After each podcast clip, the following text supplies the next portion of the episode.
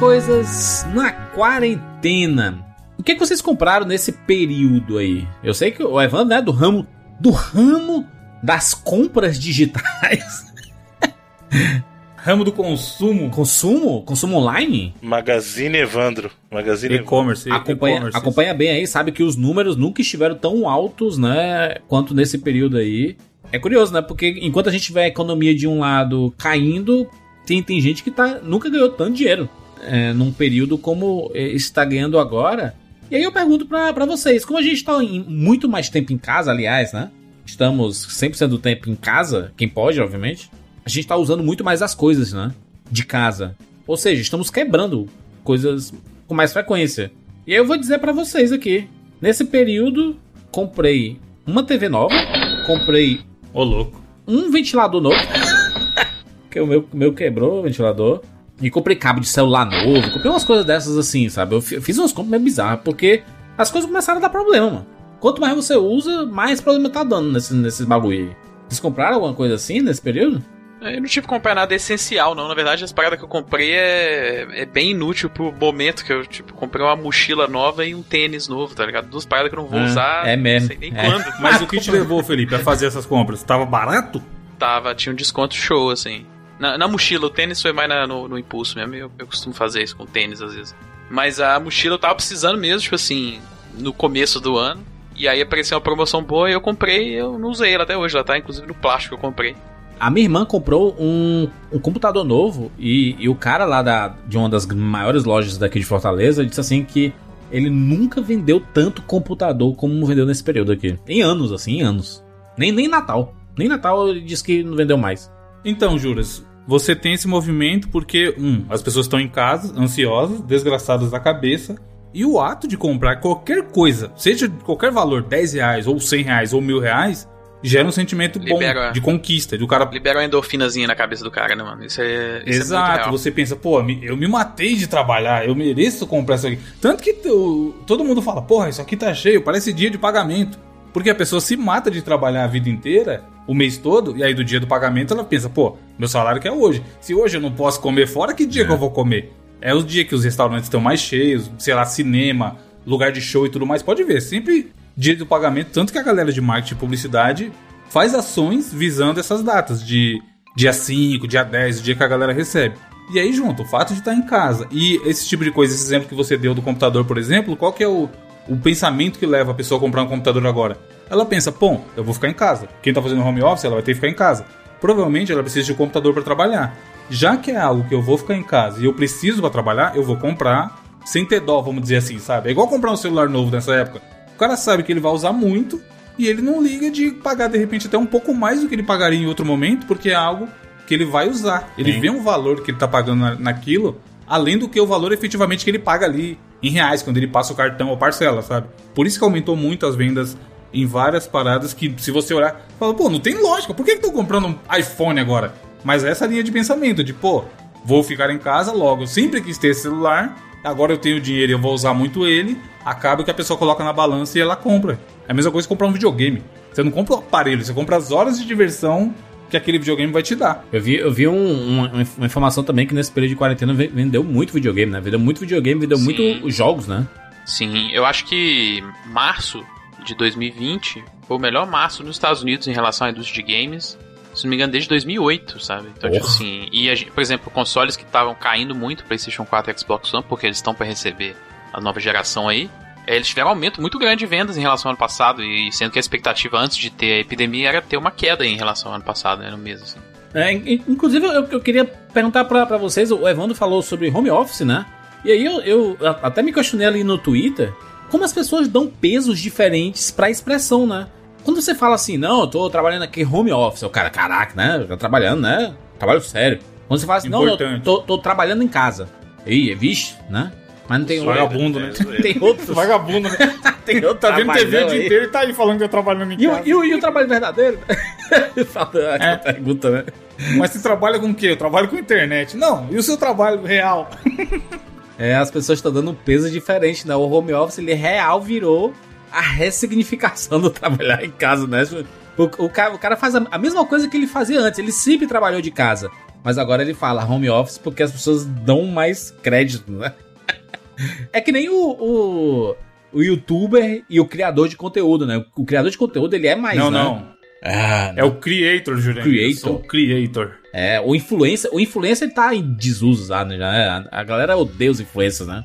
Ah, o que, o que é que você é? Influencer. Oxe, que- que- Digital influencer, digital influencer. A bio da pessoa no Instagram é digital influencer. é o formador de opinião, é isso? O, a- o seu trabalho? é meio estranho isso, né? É, você ser um. Não, eu sou um influenciador. Isso é meio que uma consequência de outra coisa que você faz, né? Não exatamente o seu trabalho. Exatamente. Realmente meio esquisito. É muito estranho você se chamar de influenciador. Mas a gente aqui, por exemplo, no, no 99, como podcast, a gente poderia falar que a gente é o quê? Produtor de conteúdo? É, a gente é criador de conteúdo, né?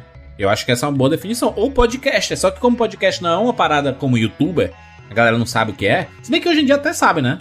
Então uma, uma, turma que já sabe. Mas o meu termômetro é sempre tipo assim, na minha mãe, meu pai, perguntar assim: pai, se eu falar que eu sou podcaster, o senhor consegue entender? Aí hoje em dia tá, você fala assim, não, não, é aqueles, né? O programa que a Globo faz aí, os podcasts, tudo. É isso aí.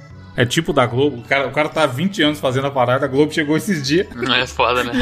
e aí eles tomam. É tipo da Globo? É tipo Sabe o que é foda, mano? É a, explica... é a mesma explicação que eu sempre fiz. É, só que é uma coisa sou eu falando e o William Bonner falando, né? É William lógico. Bonner, Não, podcast é um áudio que você pode baixar e pode ouvir na, na página, na internet ou no seu celular. Aí o cara, ah, é isso. Aí eu falo, não, é a mesma coisa, eu, eu sempre falei isso. Só que, né? Mas aqui, ó, eu tenho, eu tenho um, um caos pra contar sobre quarentena, consumo e tudo mais. Porque como o ouvinte está ouvindo neste momento, o meu som, ele deu uma melhorada nos últimos programas pra cá. Olha aí. Por quê? Eu comprei um microfone, que depois de alguns dias o Jurandir viu que ele também era bom, ele já queria trocar de microfone também, ele foi lá e comprou do mesmo. Então hoje em dia a gente tem o mesmo microfone. E como eu sei que já vão perguntar pra caralho, é o... Qual que é o nome, Jurandir? O HyperX é o Quadcast. É. Quadcast. HyperX. Quadcast, o modelo, a marca HyperX. Mas aí o que, que me levou a comprar esse fone? Eu sempre usava o glorioso Live Chat 3000 da Microsoft há mil anos, que é o que o Bruno e o Felipe usam até hoje em dia, imagino eu. E eu já tinha tentado usar o H4N, que a gente comprou no passado, e não tinha me adaptado porque eu uso muito o mute. É. Toda vez que eu não tô falando em qualquer podcast, eu vou e muto meu microfone. Que aí é a hora que eu vou tossir, vou teclar pra fazer alguma pesquisa, Esse bicho é bom, tipo. hein, mano? Puta merda. né? E aí eu acostumei com isso e o H4N não tinha. Aí o Caio Corraine lá, grande Caio lá do GugaCast e tal, que era do Games of the Rocks, postou no Twitter: Porra, com os benefícios desse microfone aqui é foda. Aí postou o link e tal, fui ver uns vídeos no YouTube, que é o que todo mundo faz quando você tá pensando em comprar alguma coisa, e falei: Vou comprar essa merda. Pensando nisso e, pô, vou melhorar o meu áudio pro 99, e é uma coisa que eu passo algumas horas na semana fazendo, que é gravando podcast. É um investimento pra uma parada que eu sei que eu vou usar. Sim. Nesse argumento que eu falei lá no começo. Aí eu falei pros caras, pô, comprei um microfone novo, hein? Vai ficar da hora o áudio aqui agora, pó. Aí a gente gravou o primeiro, eu testei. Aí não sei se nem se vai lembrar, Juras. Você falou assim: você ficou meio decepcionado com o microfone, né? Aí eu falei, ah, cara, é um microfone. Tipo, ele tem que fazer. É, o que gravar, o microfone faz, que é ter um. É, ele tem que gravar um som bom, sabe? Mas é isso, tipo, eu sabia o que, o que ele tinha que fazer. Eu queria um microfone USB que tivesse um multi fácil de apertar e que funcionasse com som muito melhor do que o que eu tinha atualmente. É. E ele me entregou tudo isso daí, sabe? Mas é quando a gente compra uma parada, eu entendi essa pergunta, mas tipo assim, a gente tem essa, né, de caralho, eu gastei, paguei mil reais nisso aqui, maluco. Ele tá, ele tá me dando o equivalente a mil reais, sabe? E às vezes você, você fica realmente decepcionado. Não foi o caso, mas a gente tem essa de fazer uma grande compra de um produto um pouco mais caro e ficar numa expectativa de que sua vida vai melhorar muito porque aquele produto é mais caro do que o que você tinha antes. a satisfação ela tá menos prolongada, né? É, a gente, quando compra uma parada e fica feliz quando compra, a gente, a gente talvez fique mais feliz quando no ato de comprar ali, de pagar no cartão, do que propriamente receber. É, tanto que ele chegou, eu fui buscar da portaria dois dias depois. Pois é. Tipo assim, eu acho um que com microfone. videogame. É, acho que com videogame, depois de velho, a gente tem um pouco dessa sensação, não? É, é. Total, porque você já passou por aquilo, né? É, você fica meio na expectativa, pô, vou pegar esse videogame novo e pegar, e quando ele vem mesmo, fala, ah, beleza, é, é um videogame. É triste, né? É a idade também, né? Quando você é criança, você dá, É, mais- dá- dá um pouquinho mais de valor. E se bem que quando a gente é criança, a gente também é meio escroto, né? Porque às vezes, o- sei lá, os, os nossos pais se dedicaram tanto pra dar um presente. Aí você olha assim, ah, legal. Aí vai, vai brincar com uma É, bola de alumínio, assim. Brinca com a caixa de papelão, né? Do, do próprio brinquedo. É, é que nem gato, mano. Gato faz isso. Os ouvintes que tem, tem gatos, aí você compra assim, ah, vou comprar um brinquedinho aqui pra ele. Aí ele, ah, olha ali e tudo mais, aí ele vai, ele quer, ele quer brincar com a caixa que veio o... a caixa do brinquedo. Ele esquece o brinquedo e fica brincando com a caixa. Mano, o Jake, eu comprei uma casinha mal bonitinha, caralho, quando eu adotei o safado. Paguei 190 reais. O bicho destruiu no primeiro dia. É. Mordendo, porque acho que era fofinho, tipo um bicho. Hoje em dia ele dorme amarradão na caixa de maçã e é nóis, tá ligado? E eu peguei, gastei zero na caixa de maçã. Mas é curioso, Evandro, porque, por exemplo, o teu áudio, ele, ele mudou muito, né? Porque a, a qualidade do... O, o live chat, ele já tem uma qualidade muito boa, mas é uma, aquela qualidade média pra baixo, assim. É, ele é um headset, né? Ele, não, ele, não é, ele é pra jogar, jogar joguinho e conversar exato, com seus amigos. Exato, ele não é profissional pra gravações e tudo. Só que ele acaba funcionando porque é o áudio padrão de quem grava podcast acaba sendo basicamente esse. Hoje já se investe muito mais em microfones, em qualidade e tudo. Mas, por exemplo, eu mudei o meu H4 para esse e a, a, diferença na gravação é, é tanto, mínima, né? sabe? É mínima, assim. Dá, hum. Mal dá pra perceber, inclusive. Porém, em termos de usabilidade, ele é uma mão na roda, porque. Não, tá louco, depois se acostuma, mano. No H4 aqui, eu tô. Eu, eu, eu tava gravando, né? Falando, falando, falando. Aí, putz, aconteceu uma parada aqui, eu ia, ia ter que fazer. Eu colocava o mudo no Skype e ia fazer. Mas ainda assim ele captava a gravação. Hoje eu só aperto o mudo aqui, ele não grava absolutamente mais nada. É, não, não, não é, sai. É foda. Não sai nenhum áudio no, na gravação. É um negócio, é um produto premium, né? É um produto de mil reais, é um produto mais caro, né? Exatamente. O mínimo que se espera é que seja bom, né? É, mas para quem trabalha, né? Pra quem trabalha nessa área, para quem quer fazer stream aí, tem, tem muitos. Porque ele é muito bonito também, né? Ele tem uma luz vermelha, assim, ele, ele poderia... É, ele é, um, ele é gamer, é lógico que ele vai ter a luzinha. Poderiam ter luzes diferentes, né? Azul, roxo, sei lá, uma parada dessa aí. Aí a galera escolheria qual, qual queria, mas acho que faz parte da, da marca deles, né? Divulgar com essa luz vermelha. Mas é mais uma das coisas que foi que eu comprei né, nesse período de, de, quarentena. A gente se, se achava, né? Galera da internet, estamos preparados para o home office, pro, né, pra, pra fazer os trabalhos de casa, para fazer live e tudo. E a gente percebe que a gente tá preparado porra nenhuma, né, mano? A gente parece que começou tudo do zero e a gente teve que se adaptar muito. Eu tive que comprar uma luz nova, porque eu tenho uma luz de estúdio, né, que é para mais pessoas. É, você faz, tá fazendo as, os vídeos e livezinha pro Rapadura também, né, Exato. né, direto agora. E aí eu tive que comprar uma luz própria, aquela, aquela redondinha, pra mim, aquela light, né? Uhum. E aí, pra. Ah, vou, vamos gravar com a câmerazinha? Não, grava com o celular mesmo, rapaz. A gente tá uma telinha dividida, não precisa tá 1080p no, na câmera absurdo. Não dá pra, dá pra gravar no celular. iPhone grava bem pra caramba. Vamos gravar. Então a gente acaba se adaptando e entendendo. Cara, o Bial faz programa na Globo em 720p, mano. Pra menos, né? Pra menos. É, o que no fim do dia o que importa é o conteúdo, né? Qualidade. É o, o cara do live chat, o cara do clonizão, microfone de lapela em cima da mesa, ou a gente com o microfone da HyperX aqui, o que vai importar é o conteúdo. Não adianta ter um áudio top e um conteúdo médio. Eu, particularmente, como consumidor de, de conteúdo digital, eu me incomodo bastante com imagem e me incomodo bastante com áudio. Principalmente áudio. Se o áudio não estiver bom. Mas você fico... deixa de ouvir uma, deixo, uma parada que você deixo. queria ouvir porque o, o áudio está ruim? Deixo, deixo. Porque eu tenho um. Meu ouvido é é, isso é frescura, né? Ah, não é bobagem, né? Mas. Falou Tim Maia, vai Tim, Tim Maia, tá impossível. Me deu. Dá mais retorno aqui, dá mais grave. É, eu não gosto, já, eu já cancelei, já desisti de podcast porque um dos áudios tava muito ruim. E aí, não, não vamos, vamos ter que regravar ou, ou gravar outro tema. Infelizmente, tantos anos trabalhando com essas paradas, eu pelo menos eu tenho um mínimo de, de qualidade de áudio eu, eu gosto de, de ter, de ouvir. E aí, quando o áudio tá meio ecoado demais, tá. O eco nem tanto não, mas tipo falhando, sabe? A, a, galera se atropelando e você não entendendo o que, que tá sendo conversado. Esse tipo de coisa já. né? Desce o Timaya, né? E aí... Desce o Timaya na hora. Como que você é, Bruno, em relação a. Você se empolga em comprar uma parada hoje em dia? Você só compra o que precisa e vida que segue? Ah, é, eu acho que tem tem a parte da, do legal de você aguardar as coisas chegar, mas aí depois que chega é bem isso que o Felipe falou mesmo, cara. É, é, e isso inclui videogame também. Tem jogo que você se empolga na hora que chegou, aí chegou, aí você. Tá bom, chegou. Legal. Aí você abre a embalagem, você sossega e aí depois você. Porra, o Final Fantasy foi assim, Bruno. Eu botei. Eu falei, a gente falou lá no bônus, que depois até foi pro feed e tudo mais. Fiquei empolgado, joguei o, joguei o demo, comprei na pré-venda e tal. Chegou três dias depois que eu fui pegar na portaria. e eu sabia que tava lá, tá ligado? E que eu ia jogar em algum momento. Mas talvez isso tenha a ver com, com o lance de já ter passado por aquela experiência, né?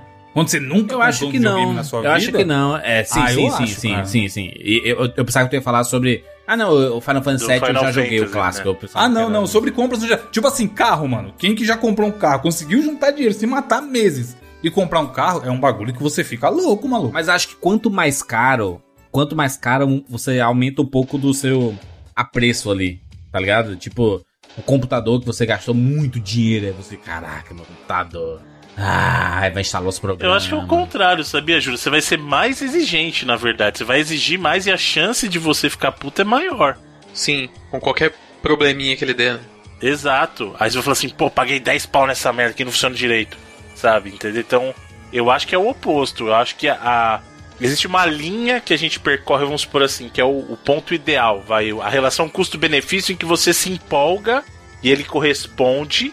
E aí, quando ele cruza dessa linha, a chance de você ficar pé da vida é muito grande. A chance de ele corresponder às suas expectativas, ela cai exponencialmente conforme o custo sobe. Você vai exigir mais e a chance de você quebrar a cara é maior. Então, é, é, eu acho que assim, quando as coisas vão ficando mais caras, você vai ficar mais exigente e a chance de você se empolgar é menor, porque você vai estar preocupado em fazer aquilo valer a pena. Eu acho que hoje em dia a gente dá pouco valor às coisas, Bruno. A gente dá, diminuiu o valor que a gente dá pras coisas. Isso vale pra tudo, né? É, eu conheço muitas pessoas que são desse jeito assim. Ai, meu sonho, o sonho da minha vida é assistir o show, sei lá, do YouTube. É o sonho da minha vida. Aí assiste, aí quando passa aí, meu sonho agora é do Coldplay.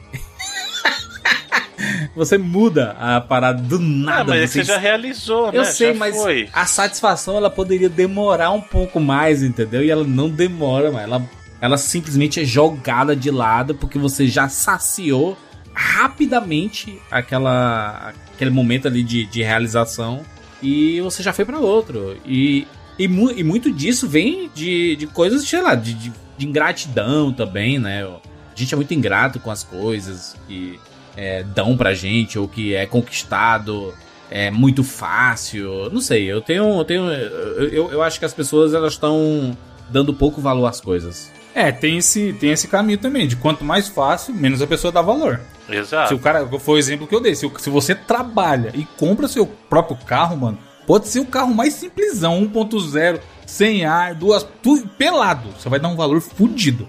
Agora se a pessoa, papai deu o carro e ela teve que trabalhar zero pra aquilo, ela vai falar, ah, ok, eu tenho um carro, tá ligado? É uma, é uma relação completamente diferente. Então, é isso aí que o Evandro falou que eu acho que é, Juras, entendeu? Não, não é o valor em si, é o esforço. Porque você pode pegar um carro de um milhão de reais e se alguém te der, você não vai valorizar igual uma pessoa valoriza que teve que trabalhar pra comprar um carro de, sei lá, 5 usado, ano 89, sabe? Ah, É tipo, tipo aquela viagem que você sei lá, compra de 10 vezes no cartão. E aí você vai pagando aos poucos, aos poucos. Aí quando você, sei lá, você comprou muito antecipado, e quando chega no- na viagem você já tem pago, assim, dá uma satisfação positiva de caraca, essa viagem já, eu vou viajar e já tá pago, mano, que alegria. Tem momentos, né? Tem momentos de satisfação assim que são bem. Não, e nessa da viagem, a, é o- a, a clássica frase de que uma, uma das coisas mais legais da viagem é planejar a viagem. Não necessariamente é a viagem em si. Porque a viagem, cara, pode chover, seu voo pode atrasar, pode acontecer mil coisas. Mas o momento de você planejar pra onde você vai, como você vai, o que você vai fazer em cada dia, o roteiro, não sei o que, é muito gostoso. muito legal. E é de graça. É muito legal. Tipo assim, pagar a viagem é uma consequência porque você tá planejando aquilo. Mas isso de. É igual a gente conversar em off sobre o programa, sabe? Entre aspas, eu falar, essa parte é de graça, mas ela é tão legal quanto gravar. Sim, sim. Com certeza. Vambora? Eu sou Júlio de Filho. Eu sou o Felipe Mesquita. Eu sou o Evandro de Freitas. E eu sou Bruno Carvalho. E esse é o 99 Vidas.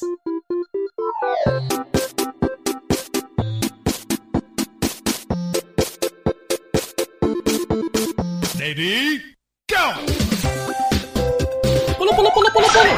Pula em cima dele. Atira na cabeça. Atira, atira, atira, atira! Atira, atira! Põe na. Tô com fome. Ah, já zerei esse trem. Mentira um pouco, safado. Gol, animal. Vai morrer! Ah, morreu. Relaxa, a gente tem 99 vidas.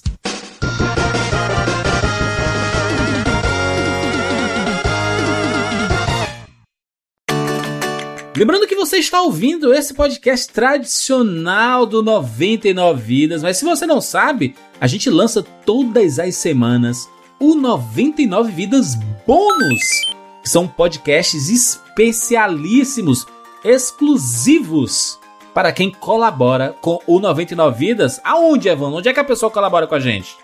Cara, colabora no PicPay, vai ganhar 15 reais de cashback e ela ainda, uma coisa que quase nunca a gente fala aqui no 99, a pessoa pode usar o PicPay para pagar maquininha da Cielo sem contato. Olha aí. E aí, nessa época de Covid, a gente sabe que quanto mais você evitar contato com qualquer coisa, pôr sua mão nas coisas é melhor.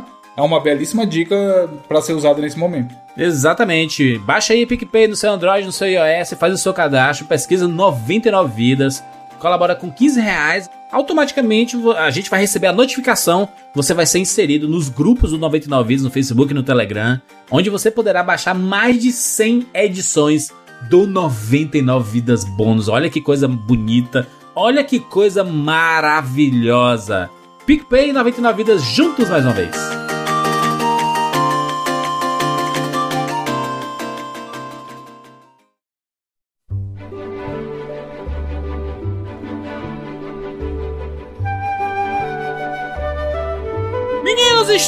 Juntos mais uma vez para mais uma edição do 99 Vidas.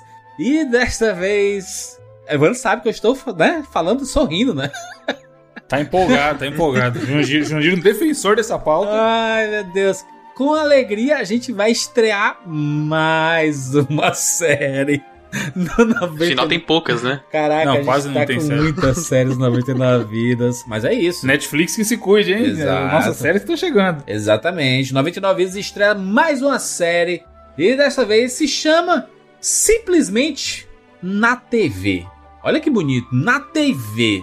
Aí as pessoas conseguem deduzir o que pode ser na TV. A TV é alguma coisa que passou. Bombril na antena? garfinho do Super Nintendo, deixando a imagem ruim. Exatamente. Passou na TV, a gente vai trazer aqui pro 99 Vídeos, já que esse podcast, na verdade, a, gente pode dizer que esse na TV é uma ramificação do estilo 99 Vidas? Pode, né? É. Sim, é um DLC, vai. É, é, engraçado que até o, o High Score Girl que a gente fez recentemente aí até encaixaria também, né? É, só que é no stream, né? Mas, então, é, é isso que eu ia falar a geração atual, a TV, a vida delas na TV é bem diferente da nossa, né, cara? Sim. Que a gente tinha que acordar no horário certo, ver o desenho, ou se tava na escola não via e acreditava no que estavam te contando, é. ou ver à tarde, não tinha essa de eu quero ver o que eu quero, a hora que eu quero. A gente sofreu, maluco. É, e os caras é. ficam antigamente que era bom aí. É, e aí esse, esse na TV tem como objetivo trazer obras, desenhos dos anos 80 e 90, principalmente ou dos anos 2000 também, né? A gente, já que o, a, estamos na geração Felipe também, né? A gente tem a, a geração dos velhos do 99 vidas, 80 e 90. Aí com a entrada do Felipe, 2000, né? e porque 2000 também é a geração ali, né? Que já tem 20 anos, né? Pra mais. Então, a gente vai cobrir esses períodos trazendo uma obra, seja desenho animado, seja um anime que passou na TV, seja um, um seriado que passou também. A gente pode trazer seriados, né? Da TV, né? Que passaram na TV. Não seriados. Vai passar onde se não for na TV, seu louco? É, tipo assim, tipo Game of Thrones. Bem, Game of Thrones também foi TV, né? Mas não é 80 e 90. Não é 80 e 90. É. Nem 2000, né? Nem 2000. Só se for Lost. Na pirataria a gente ia falar. Olha aí, hein? E para começar esta edição, a primeira edição do Na TV, aqui no 99 Vidas, vamos falar sobre o desenho animado Caverna do Dragão. Vejam o brinquedo Caverna do Dragão!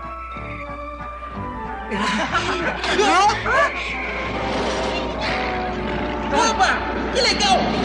Não tô vendo graça nenhuma! Eu estou gostando! Ah! O que está acontecendo? Ah! Onde estamos? Cuidado!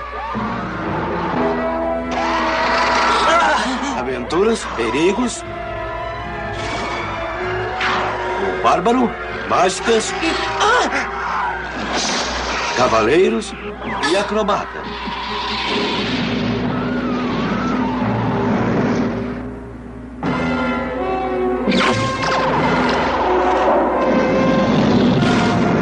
Quem é ele? Aquele é o Vingador, a força do mal. Eu sou o mestre dos magos, seu guia em Caverna do Dragão. Caverna do Dragão.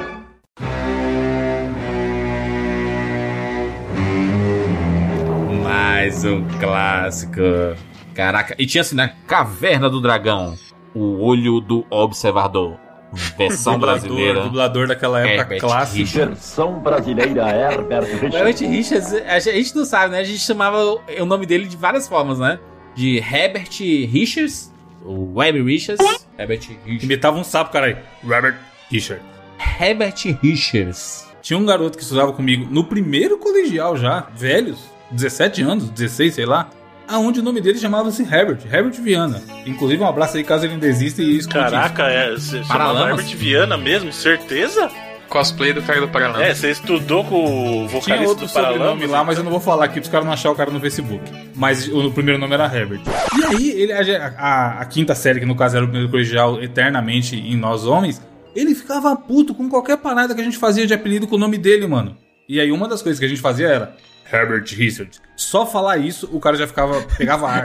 Chamava no- é, Herbert Richards. Que não é o nome do cara, É. né? Do, do, do- Sim. do- do estúdio de dublagem.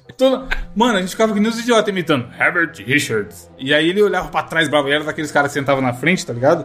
Pistolaço! E aí isso só incentivava que a gente continuasse zoando mais. Mas enfim, só um reflexo do- daquela época também da zoeira. É, ah, o estúdio Herbert Richards, ele. É, um, é, um, é um- talvez o estúdio de dublagem mais famoso, né? Junto com Gota Mágica, né? Gota Mágica, São Paulo. Versão brasileira, Gota Mágica, São Paulo. Tem mais, mais estúdios, Bruno, aí? Você tem a memória boa? Estúdio Alamo. Alamo. Versão brasileira Alamo. Alamo, acho que Alamo é mais famoso. É, é o mais famoso depois do Herbert Richards, hein? É mais famoso que Herbert Richards? Da onde? Não, junto com ele. Ah. Mais que o Gota Mágica que você falou aí. É porque o Gota Mágica era mais os animes, né? Tinha muitos animes que era na Gota Mágica, né? O Alamo aí, acho que é, é, não chega no nível do Herbert Richards, não, mas é, acho que é o segundo aí. É, porque eram, eram dublagens feitas no Rio de Janeiro, né? O Herbert Richards. E muitas coisas foram dubladas lá. Os primeiros, primeiros desenhos da Disney, as séries do Zorro, os filmes do Zorro. Os filmes dos anos é, 50, 60, 70, era tudo passado pelo, pelo Herbert Richards. O Herbert Richards era uma pessoa? Uma pessoa física? Era uma pessoa, era um senhorzinho, velhinho, mano. Caralho, que foda. Sabia não, achei que era só o nome, o nome da empresa. Ele sempre foi veinho, né? Esse nome é muito de nome de veinho. você não consegue imaginar a criança Herbert Richards. Mas ele é brasileiro, Richards? Ele é brasileiro ou é... Brasileiro, achei aqui, ó, Araraquara. Nasceu em São Paulo, né? Mas deve ter uma, Sim. uma família. É daqui, né? Nascido em em Ribeirão Pires, São Paulo. Filho de Guilherme Richards e Maria Luísa Ruffles. Meu Deus. Deve ser gringo aí, hein, mano. Seu Guilherme, alguém? Richards não pode ser brasileiro. É, deve ser. Não sei. Deve também. ter uma origem de gringo. É, ele tem. Ele é muito, é mu- muito gringão, mas ele tinha é- essa, essa relação muito grande com os grandes estúdios, né? Ele foi um dos primeiros estúdios de localização de, de filmes, né? Os filmes queriam chegar no Brasil. E a dublagem era uma parada muito conhecida em vários lugares do mundo. E o, o Herbert Richards, ele é um dos pioneiros, né? Se não o pioneiro da dublagem no Brasil. E aí, Caverna do Dragão, esse desenho maravilhoso, tinha dublagem de Herbert Richards, inclusive o Presto, se não sei, o Mago, né? Se vocês não, não lembram, quem fazia a voz do, do Presto era o Niso Neto, que era o Ferris Bueller. Inclusive, ele é o filho do. Exatamente, quem não lembra? Filho, Chico Anísio. filho do, do homem, do porra. Chico É. Anísio, pô. Aliás, o Chico Anísio, o homem que tem os filhos mais talentosos, né? Os filhos dele, tudo. Porque ele era um monstro, né, Bruno? Sim. Aí o, sim. o cara era tão talentoso que os genes dele passou pro filho, maluco. Exatamente, é genética nesse caso mesmo, né? É o gene do talento mesmo. Não só isso, Juras, o pessoal que fez a dublagem. Eu sei que vocês vão criticar a dublagem, mas eu adorava essa Eu dublagem. adorava também. Não, pá, é, Porque era não vai muito- criticar, Bruno. É que é, é o reflexo da sua época. É diferente das dublagens de hoje em dia. A gente pode constatar que era muito estranho, tá ligado? Mas. Sim. hum, Mas a galera que fez essa dublagem era uma galera que a gente ouvia e acho que até por isso ficou tão gostoso depois nos filmes da sessão da tarde, porque o- tem o Niso Neto, como o Juras falou, que era o Ferris Bueller. Aí você tinha na voz do Eric, que era o o Mário Jorge, que fazia a dublagem do Ed Murphy. Ed Murphy. Então, o tira, na pes... O tira da pesada. O, o próprio burro do Shrek, né? O, que é o Ed Murphy, né? No Isso. original, ele fazia também o burro do Shrek, né? E o. O dublador do Hank é o dublador do Tom Cruise, cara. E a voz você escuta em É filme total, até né? hoje. Total. Total, é muito. Não, a maioria você escuta até hoje, Bruno. Fora isso, o nosso glorioso Vingador, né? Que era ninguém mais. Ah, ninguém sim, menos o que Orlando, Drummond, né? Aí é ó, Deus concurso, também. cara. Cara, Orlando Drummond. O Orlando Drummond fez, tipo, muita parte da nossa infância. Não só o Vingador. Foi o Scooby-Doo. Viva eu! né? A voz dele no Alf, como eu adorava Mano, o Alf. eu vou, eu vou, vou te ser sincero Nossa, aqui. Tá limpo. Eu estou Nossa. surpreso que, com essa informação que eu realmente não sabia e minha cabeça explodiu agora. Você não percebeu? Que o Vingador era o? Orlando Drummond, mano. Caralho. Caralho, mas Sério? na hora que A ele falou a é primeira palavra. É. Eu, nu- eu É. nunca tinha associado. Eu sempre, né? eu- A gente assistindo de novo agora pra gravar o cast, eu falei, eu ficava assim, caralho, eu conheço toda essa galera. E era assim, conheço todas essas vozes. Não é que eu conheço a Sheila, o. Hank, o Vingador, o Mestre dos Magos, tá ligado? Era uma, era uma sensação até estranha de, pô, eu conheço, esse aqui é o Orlando Drummond, esse aqui é o filho do Chiganese, esse aqui é não sei quem, tá ligado? São vozes que, cara, daquela época e até hoje, estão acompanhando a gente aí. É muito marcante, é uma galera muito marcante. É, o Orlando Drummond é um dos maiores nomes da dublagem brasileira, né? A gente liga muito, como, como o Bruno falou, né? O Alf. Volte lá pra garagem, minha mãe ainda está aqui. Eu estou farto da garagem. Eu estou farto da sua mãe. Esta casa aqui é minha. E é aqui que o banheiro está. Alf, a vovó tá lá no banheiro. O que é que ela tem? Direito adquirido? Eu vou entrar com uma ação na justiça. Mamãe, Alf, ela tá vindo aí. Alf, pra cozinha, vai, vai, Eu vai. estou indo, eu estou indo. Poxa, esse pessoal aqui precisa tomar calmante. Tio Popeye. Alô, polícia, mande um carro patrulha. Eu tenho um ladrão de arenque enlatado para vocês. Oh, meu querido papai, meu adorado herói.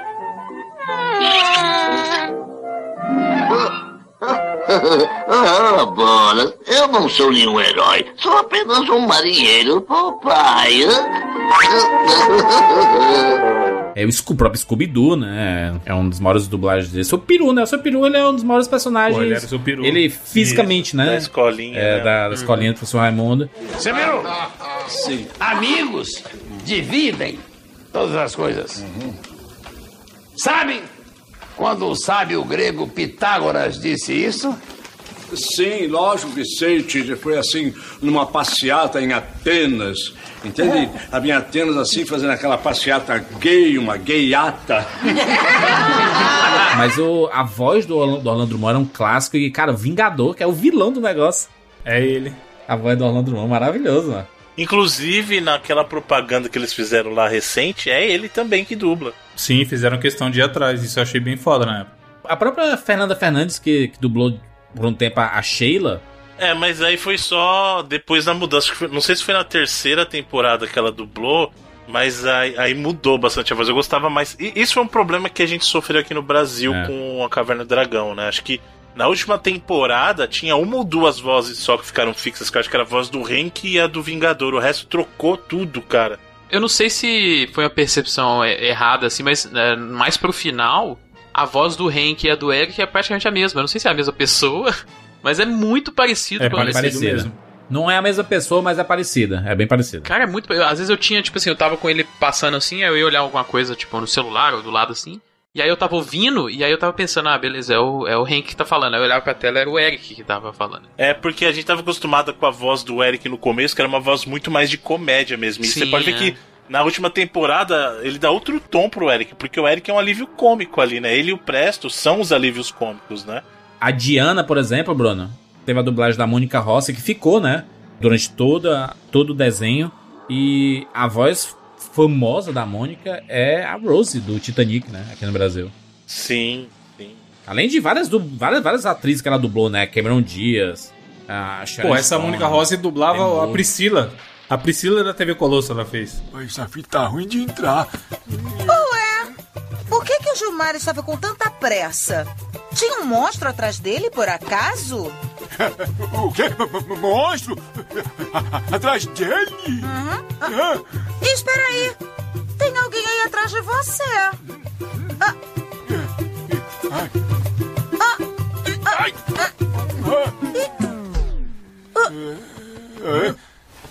Ai. Que que é isso? Que coisa horrível!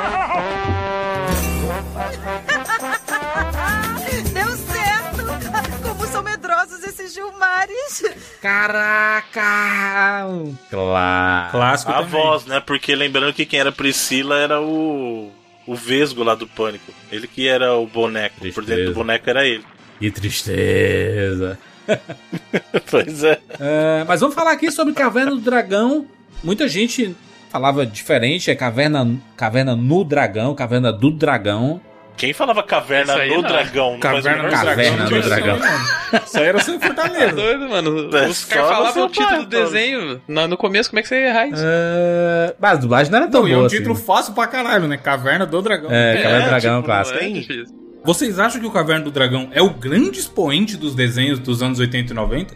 Quando tá no papo do bar, o Bus velho lembrando da Sim. porra, aquela época era foda. Ai, que saudades. É Caverna- A humanidade, a humanidade, a unanimidade é a Caverna do Dragão? Não, é, é- é engraçado que eu acho que é, ele tem uma síndrome que eu acho que é até meio Chaves, assim. Claro que é uma magnitude bem menor. Mas se você pega pessoas de gerações completamente diferentes, elas têm experiências e memórias com Caverna do Dragão da mesma forma. Por exemplo, nós estamos aqui, eu tenho na média aí 10 anos a menos que vocês. Só que, do mesmo jeito, eu tenho a memória, né, e a, de certa forma a nostalgia de ver o desenho passando é, de manhã na televisão na Globo, né? Porque o desenho passou pela primeira vez na Globo, se não me engano, no show da Xuxa, né? Ou até, Sim. talvez em algum programa antes. Mas é programa dos anos 80, né? Eu não era nem nascido. Uhum. Mas ele continuou na grade de desenhos da, da Globo. Na TV Golosso tinha Caverna do Dragão. Angel Mix, que era o programa de Angélica, tinha é, Caverna do Dragão. TV Globinho, durante as várias iterações que elas tiveram até nos anos 2010, aí tinha Caverna do Dragão. Amanhã, a TV Xuxa tá demais. Tem muito mistério, ação e aventura com a galera da Caverna do Dragão. Tem também altas confusões com Bob Esponja, aprontando todas no fundo do mar. Vamos curtir ainda as missões de três espiãs demais, as alucinantes batalhas de Zatch Bell e a turma radical de Yu-Gi-Oh! Amanhã, na TV Xuxa. É engraçado que pessoas assim de gerações completamente diferentes têm essa memória, essa, essa nostalgia, porque ele ficou mais de 20 anos aí na televisão, né? Passando direto. Ele, ele é o, a injeção de nostalgia, né? Eu, eu não concordo muito, sabe? Eu não acho que seja ele só. O problema é que o que a gente teve nos anos 80 teve muito, mas muito desenho nesse sentido. Porque se você parar pra pensar, só dessa leva da Globo, He-Man é dos anos 80, Thundercats é dos anos 80, Comandos em Ação é dos anos 80. É, mas aí, por exemplo, pra mim nesse caso, esses desenhos aí não passavam nesse programa, sabe? Thundercats é o único que eu, que eu lembro de, de ver na TV ainda. É, tinha vários, né? Tinha os, os desenhos da, da Hanna-Barbera também, né? Não, mas aí não é dos anos 80, né? Hanna-Barbera é mais antigo. Eu tô falando de desenhos dos anos 80 mesmo. Tartarugas Ninja é dos anos 80. É, aí tudo bem. Não, mas qual, qual desses, Bruno, que você joga na conversa do bar? E, o nome e a pessoa, caralho, tá porra, era não foda seria, mesmo. Não seria Caverna do Dragão. Do dragão. Gadrão. Não seria, cara. Seria provavelmente. Seria provavelmente Thundercats ou assim. Não, eu digo, eu digo um, Bruno, que é o que traz o resgate da memória das pessoas de cara. E é curioso porque não é um, né, um puta desenho absurdo que é massa acompanhar todos os episódios. É o Get Along Gang.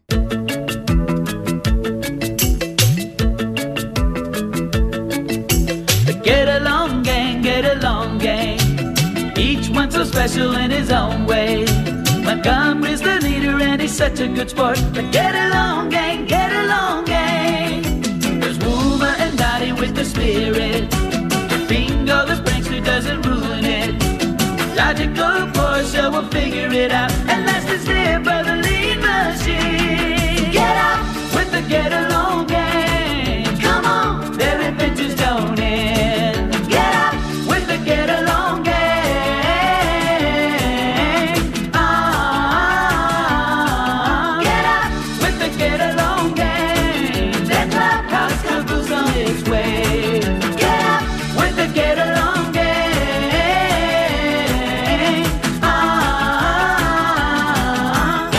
Mas é a musiquinha, a musiquinha Mas é a apelação. musiquinha, mas toca a música, as pessoas voltam no tempo. Não, é igual o cavalo, o cavalo de fogo, que Exato, mas é tava desenho do SBT, a a galera no Twitter. o nome direito, Alô mano. de fogo ali. A dublagem. Num Meu sonho eu já vivi um lindo conto infantil. Tudo era magia, era um mundo chegar desse sono acordei. Foi quando correndo eu vi um cavalo de fogo ali. que tocou meu coração quando me disse então que um dia rainha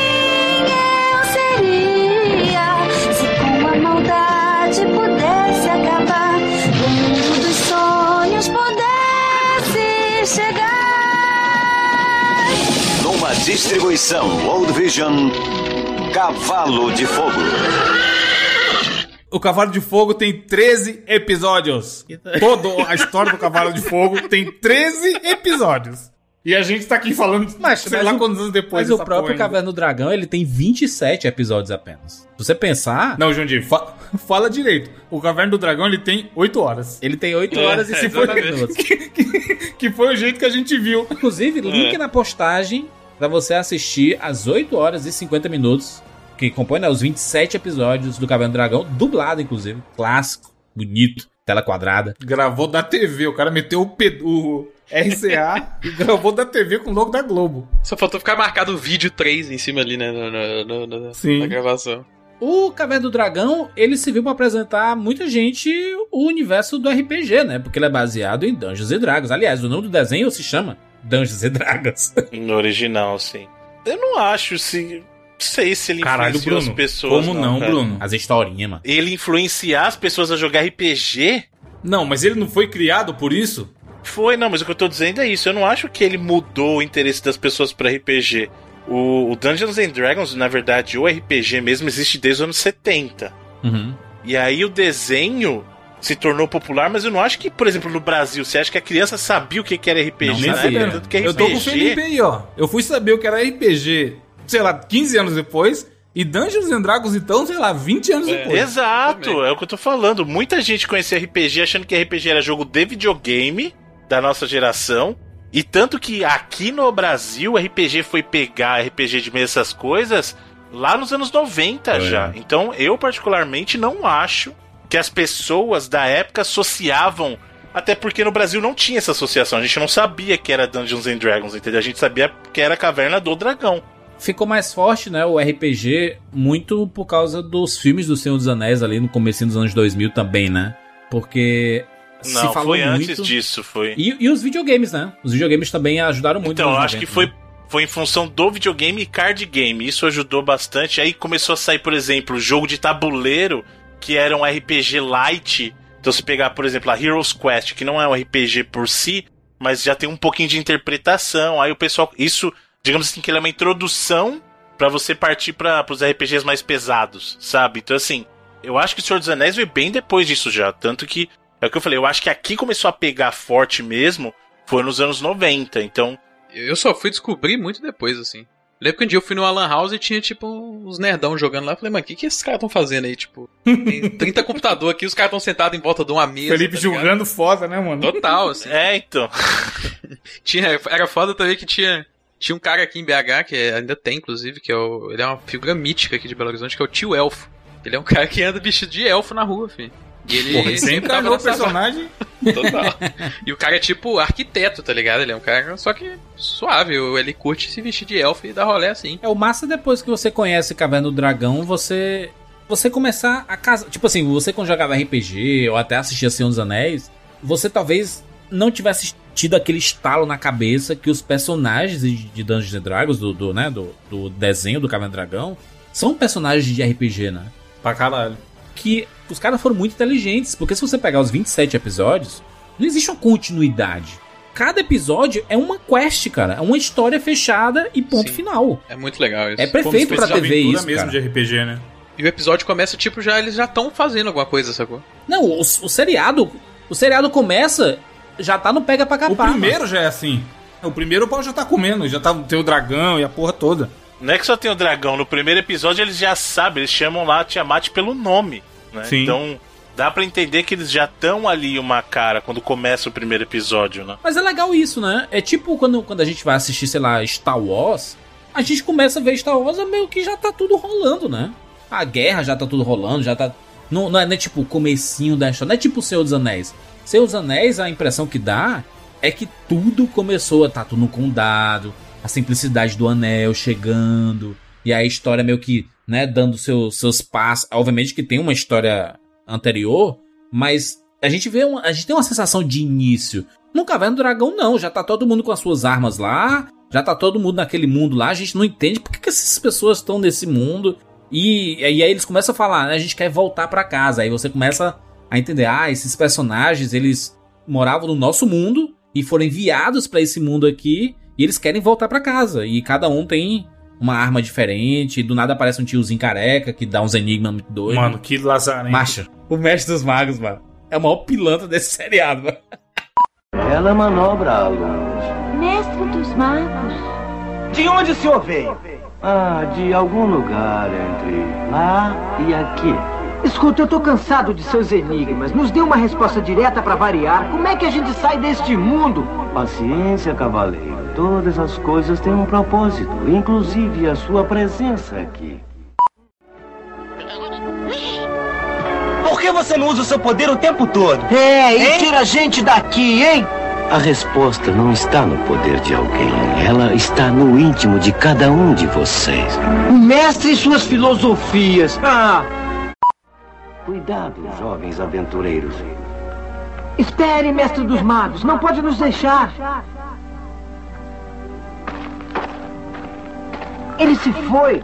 Puxa, Eu detesto quando ele faz isso. eu acho legal. Eu estou preocupada. Sheila, você está sempre preocupada. É simples. O homem disse para irmos pro norte. Pois vamos pro norte. Diana está certa. É a única pista que temos para ir para casa. Temos que tentar. Tem um meme antigaço do 99 Vidas aqui entre os ouvintes, das antigas mesmo, que era quando a gente falou do Castlevania, que a gente falava pipipi, não sei o que, você tá cheio de arma, e aí eu falava assim, porra, você tá forte pra caralho no começo do jogo, e a morte vem e te dar uma zoada. Vocês lembram É disso? isso, aham. Que aí ela, que a morte, a morte leva todos os poderes e tal. A vida do Mestre dos Magos é vir dar uma zoada, mano. Ele vem e solta qualquer enigma que nada a ver ali, uísque sachê, e vai embora. E os moleques foram mais perdidos do que tava Então, antes. mas aí é, É tá. bizarro isso, mano. Isso Tem- é bi... Ô, tem- Bruno, não, Bruno, não é pelo amor de. Deus. Ele, ele, fala, ele, ele fala assim: ô, ô, ô, mestre, a gente tá no, no, no lugar certo. Aí ele fala: nem cá, nem ali. É. Você que vai descobrir Não, mas a é sua... que vocês- Vai pra puta que pariu, mestre do Magos, né? Não, mas isso aí justifica justamente por causa da função dele. Isso- Pra quem é jogador de RPG sabe como é que funciona. Ele, ele no original, o nome dele é Dungeon Master, né? É que aqui chamou Mestre dos Magos. Não tem nada a ver Mestre dos Magos. Ele é um mestre do jogo. O, o É um Dungeon coach. Master. Mano, se fosse hoje em dia, o mestre do Mago seria coach pra caralho. Não, não é. A figura aí que tá. Bruno, o cara manda. Todas as coisas têm um propósito, inclusive a sua presença aqui. Vai falar que essa não é uma frase de coach? Não, cara, mas o problema é o seguinte: a figura do Dungeon Master é assim: o mestre do jogo, ele não tá ali pra te ajudar. Ele é a personificação das regras do jogo e ele é a interação do jogo com o jogador. Então, por exemplo, o Dungeon Master, e é uma coisa que isso acontece na Caverna do, no Caverna do Dragão também. O Dungeon Master, ele sabe como o jogo vai terminar. Ele sabe. Ele sabe de tudo que acontece no jogo. Ele sabe se você vai encontrar um inimigo ali na frente ou não, só que ele não pode interferir. Acontece que, e aí tem uma regra que diz: um bom mestre, ele não abre o jogo contigo, mas ele pode, por trás das coisas, te ajudar. Isso acontece no próprio desenho. O mestre dos magos, às vezes, ele dá uma ajudada na galera também. Entendeu? Só que ele não pode, porque, vamos supor, ele sabe onde tem todas as saídas? Sabe. Só que se ele entregar pro jogador, não tem partida de RPG, entendeu? Então a função do mestre dos magos nesse desenho é a mesma função do mestre do RPG, quem tá mestrando a campanha, o Dungeon Master, que é o seguinte, ele vai levar a equipe durante a jornada, só que ele não pode abrir os detalhes a menos que provocado. Então quando ele é provocado, ele pode fornecer informações, mas nunca o suficiente para estragar a experiência do grupo. Ele tá ali como um facilitador, ele é a interface do grupo, né, o do jogador com o jogo, com as regras do jogo. Mandou fa- facilitador, eu já lembro da galera de RH, já, já me dá um circo tipo. É isso aí. Ele, Bruno, aquele que tem a resposta e não a compreende é, na verdade, como aquele que nunca soube a resposta. Sumiu. Ele manda essas, cara. Mestre dos Magos. Mestre dos Magos, mas ele é, ele é um desses mestres, assim. A gente pode fa- fazer uma, né, um, um time de mestres aí, de colocar o Mestre dos Magos, o Yoda, o Mestre Ancião lá dos Cavaleiros do Zodíaco, o Senhor Miyagi, todos esses mestres, assim, eles são é, meio coach da vida, né? Eles ten- tentam trazer os ensinamentos. É, mas a gente, eu tô zoando aqui, mas tem o que o Bruno falou. Ele, tá- ele tá. Ele tá ali pra incentivar você a encontrar o seu É, melhor, tá ligado? É. meio coach, mas é a função dele fazer o quê? Exatamente.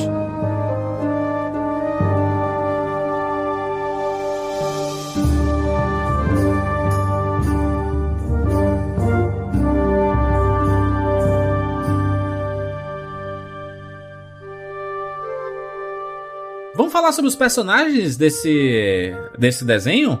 Começando ali pelo Hank, né? Que é o, é o líder do, do bando, Lorin. Ele acaba recebendo um, um arco que ele consegue atirar flechas de energia, né? Inclusive essas flechas aí tem uma, uma diversidade, né? De possibilidades, né? É, o, é a arma mais roubada. Todo mundo concorda que é a arma mais roubada? Lá é uma Pelo menos no uso dela no- na série. É. É que assim, se o Presto soubesse usar o chapéu mágico dele, seria a melhor arma, né? É que ele não sabe usar, esse que é o problema, né? Mas o fato dele não saber usar, isso é bom também. Porque é, se ele soubesse, tava lascado, né? Porque esse é o novo Merlin e acabou. É, então, é inclusive por isso que ele é usado mais como alívio cômico, ele sempre faz uma mágica errada. Aí a mágica que ele faz errada às vezes dá certo, Sempre como dá- tem que geralmente ser. dá certo por outra razão, né? Exato. Mas a figura do Hank é no, na base do, do AD&D, né, que é o Dungeons and Dragons. Aliás, pra quem não sabe, o Dungeons and Dragons mesmo ele foi a versão original e depois ele acabou evoluindo porque hoje a gente conhece o sistema do AD&D, que é o Advanced Dungeons and Dragons, né? E esses personagens que a gente vê no desenho, eles são, na verdade, é, a partir da segunda edição do AD&D. Então já nem era mais D&D já. Era já AD&D. E aí a gente tem, inclusive, personagens de expansão aí. O Hank, por exemplo, é o Ranger. O Ranger é aquele cara que você costuma ver atacar de longe. Ele tem a figura que está muito conectada com os elementos, muito conectado com a natureza. Por isso que é muito normal. E isso é um erro muito comum. Você vê elfo como Ranger. E aí a pessoa acha que, ah, o cara é, um elfo de arco e flecha, ele é elfo. Sim, a elfo é a raça dele. Mas a classe dele de personagem, ele é um Ranger.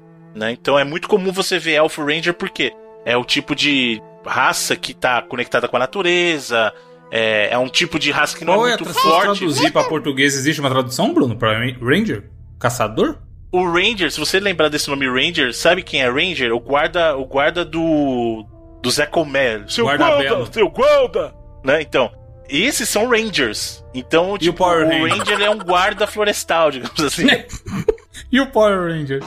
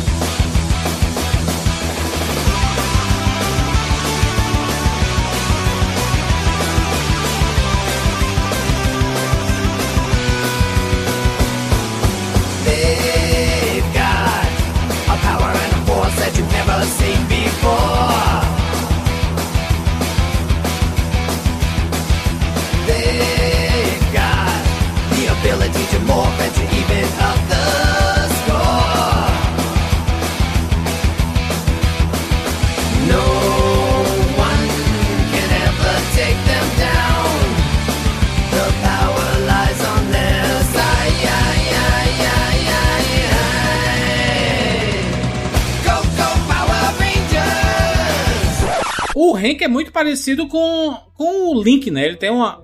Ele tem até umas roupinhas do Link, né? Ele, ele poderia facilmente usar uma espada, né? O personagem do Hank. É mais Legolas que Link, né? Ele é mais Legolas, exatamente. Por isso que eu falei, há muita gente associa a figura do Ranger com o elfo. Macho, mas o, o Bruno, o, o Link do, do Zelda, ele utiliza muito arco e flecha, né? Não tanto quanto deveria, né? Eu acho que ele deveria usar mais até. Ele usa mais escudo e espada, né? Uhum. Que é mais a parada dele, né? Tem o Eric, né? Que é o cavaleiro, né? Que é o cara chatão, né? É egocêntrico. Isso é um O Eric problema é uma que a gente tem. do caralho, mano. Meu Deus do céu. Isso é um problema que a gente tem, inclusive, na tradução do, do sistema, né? Porque assim, você tem em jogos de RPG a figura do Knight e tem a figura do Cavalier. O que o Eric é, ele é um Cavalier, ele não é um Knight. Porque ele só tem escudo, né? Ele só tem um escudo, né? A gente não tem palavra para cavalier no português. Ambos, knight quanto cavalier, são traduzidos para cavaleiro. Então muita gente pode falar assim, ué, mas cadê a, a espada do, do Eric, né? Então. Ele é o cavaleiro medroso, né? Só, só defende, não ataca. não, mas o cavalier, isso que é importante falar, a figura do cavalier mesmo existe, tá? O cavaleiro existe como figura histórica, não é só um elfo, por exemplo, que é uma figura só mística, né? O cavaleiro existe e é uma força de batalha que ela não tá sempre no front como o cavaleiro está, e eles geralmente são forças de, de batalha é, a cavalo. Por isso que é um cavaleiro, entendeu? Tipo de cavaleiro mesmo, de montado a cavalo. O que o Eric ele é um cavaleiro, mas ele não tem montaria. Não, e o que é foda do Eric nesse mundo é que ele fica, ele faz questão de ficar falando pra galera a cada 5 segundos como ele é rico, né? Não, porque, porra, se eu tivesse com o carro do meu pai aqui que tem 200 cavalos, a gente já atravessaria esse pântano em 5 segundos. Tudo, ele é o Kiko. Manja aqueles exemplos do Kiko de é, que o cara nas entrelinhas total. ele quer mostrar que ele é melhor que os outros, financeiramente falando?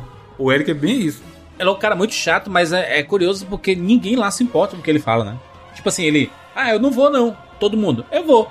A gente vai. E aí ele, tá bom, eu vou também. Ele vai, né? Fazer o quê? É, é, o, é o cara que é chato, mas os amigos já sabem que ele é chato, então ninguém nem liga pro, pras loucuras que ele fala, realmente. Exatamente. É, e, é, e é curioso, né? Porque ele, ele poderia, sei lá, receber uma espada. O mestre dos magos deu para ele só o escudo, né? Então, assim, olha, você vai ser defensivo. Vai defender. Isso, inclusive, serve para ensinar, né? Quando ele, o, o mestre dos magos deu essas armas para os garotos, é, foi com o objetivo de ensinar também, né? A gente tem a Diana, né? Ela é uma acrobata, né? Ela Exato. usa um, bastão, né? A, a, classe dela no. Ela é uma das personagens que veio de expansão do ADD. Essa classe não existia e depois na expansão é, veio a existir. Né? E aí eles se inspiraram nessa classe de acrobata. Muita gente achava que ela era uma amazona por causa das roupas, né? Mas não, a, a classe dela é de acrobata mesmo, um personagem com foco em destreza. O combate dela não é em força, é mais em destreza. É, e aí ela, tipo, ela consegue chegar em lugares que pessoas comuns não conseguem chegar, né? Porque ela usa o bastão para fazer aqueles saltos mais altos. Pra, sei lá, quando uma porta tá fechando, ela consegue colocar o bastão para segurar a porta pra, pra, não, pra não fechar, né? A, é, o portão, né? De uma vez. E aí ela. Inclusive, o bastão cresce e diminui, né? Ela é que escolhe, né? Um bastão mágico, né? Telescópio. Tem outro personagem, a Sheila, que ela é uma, uma ladina. Ladra, né? A Ladina é nome. Ela é. é ladra. Ela usa o a capa do Harry Potter lá para se esconder. que é o poder em termos de batalha mesmo. Não é tão útil, né? Mas pra zoar. Você vai é lá, cutuca ela, o cara. Se esconde é nós. Isso, e sai correndo. Ou então vai lá, cutuca o cara. Tipo, mas pra batalha mesmo não é tão útil assim, né? Sozinho, se ela tivesse a invisibilidade, uma espada, aí sim. Mas só invisibilidade mesmo, manto de invisibilidade. Tu acha que ela, ela, tem, ela tem mais semelhanças com, com os elfos? A Sheila? Não, Porque é o tipo de, de poder, né? Que é, é muito dos elfos, isso, né?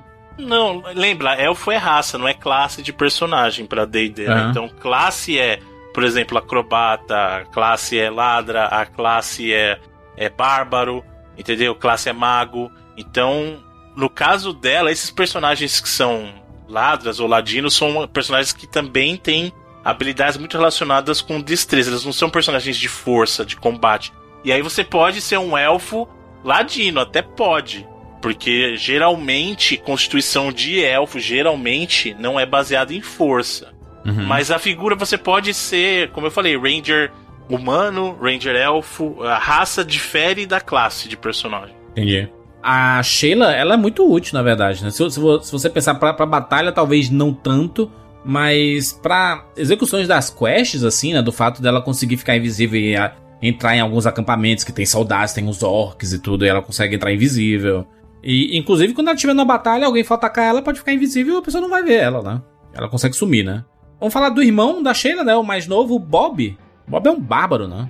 Inclusive visualmente, né? Eu acho ele bem chato também, mano. Esse moleque é muito chato. Esse negócio dele com a Uni, mano. Não, é a dupla, a dupla ah, dinâmica. Mano. Apesar que a Uni, coitada, vendo agora de novo... Eu não vou embora sem a Uni. Não, mas a Uni é a não tem culpa. mais escutada na porra desse seriado. Mas a Uni, mano, a galera imputa uma culpa na coitada da Uni, que ela não. Poucas é. vezes. Mas ela é tem um chata, episódio... mano. Aquela... Não, ela é chata. Mas tem um episódio que acontece isso pra caralho. dele ficar nessa loucura de não, vamos embora, tem que pegar a Uni e tudo mais. E as outras vezes que aconteceu deles realmente conseguirem ir embora e não dar certo, nunca foi culpa da Uni, mano. Era sempre outra galera que fazia principado. É. Vingador que aparecia do nada. E muitas vezes era. Ah, era sobre, tipo, um, pra ensinar um valor pra eles, né? Os, os Exato. tinham essa parada, né? É. Tem um da Diana que o cara tá no bico do corvo, vai morrer tudo. Aí eles falam. É. Não, esse fica claro que, tipo, mano, você que vai escolher aí, Diana. Se, ou, se o cara morre, ou a gente vai pra casa, que ela tá gigante lá. Aí ela fala, não, vamos cuidar dele aqui. E aí eles, ela opta por eles ficarem lá pra cuidar do cara e tudo mais, tá ligado? A Uni nunca teve essa de. Se a, a gente pode ir embora com certeza ou cuidar da Uni. Mas como o Bob, como o Bruno bem falou, é meio irritante, como a maioria das crianças, aí ficou essa de da dupla tá atrasando a vida de todo mundo, né? Sem falar que a lógica dele não tem o menor sentido, assim, eu não vou embora sem a Uni. O que, que ele acha que vai acontecer se vier um unicórnio pro mundo dos humanos? Alô, FBI. Bruno, tem um episódio do Vale dos Unicórnios. Caverna do Dragão. O Vale dos Unicórnios. Versão brasileira Herbert Richards.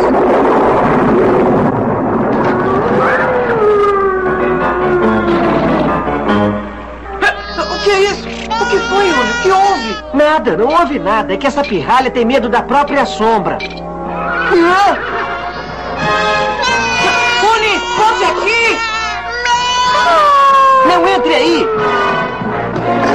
Não podemos ir a lugar algum antes de eu tirar as pedras das minhas botas. Talvez as pedras queiram fazer companhia às minhocas da sua cabeça.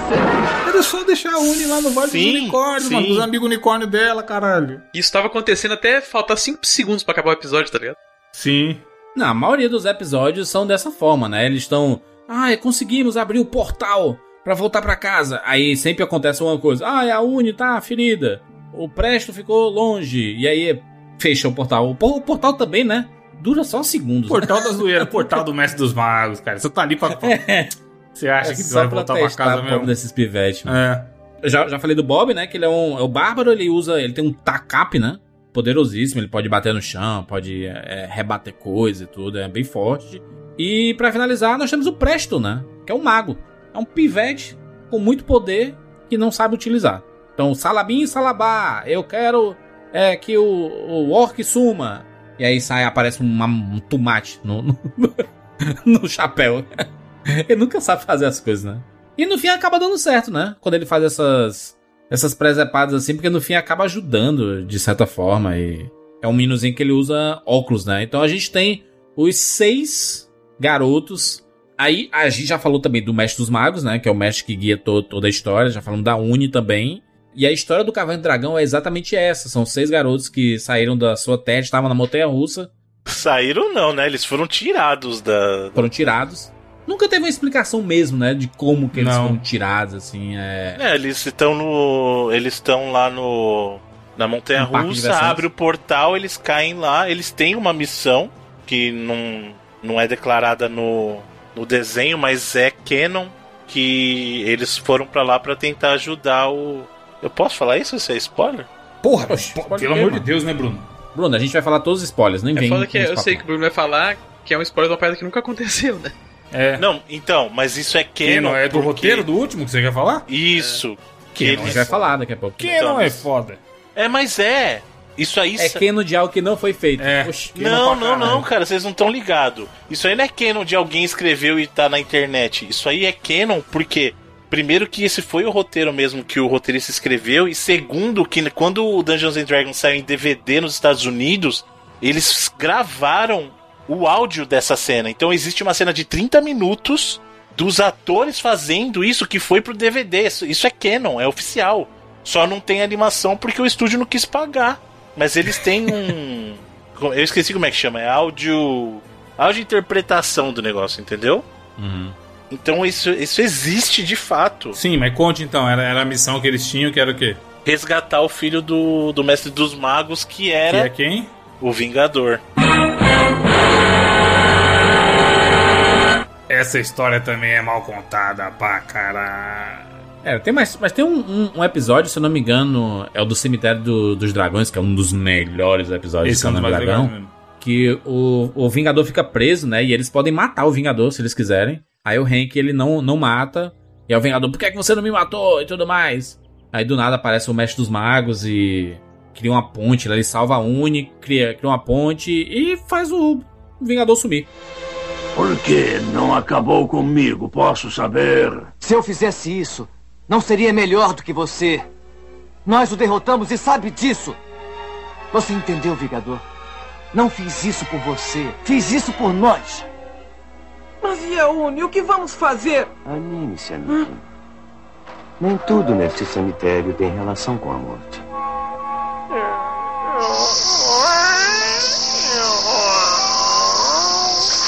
Uni! Você está melhor?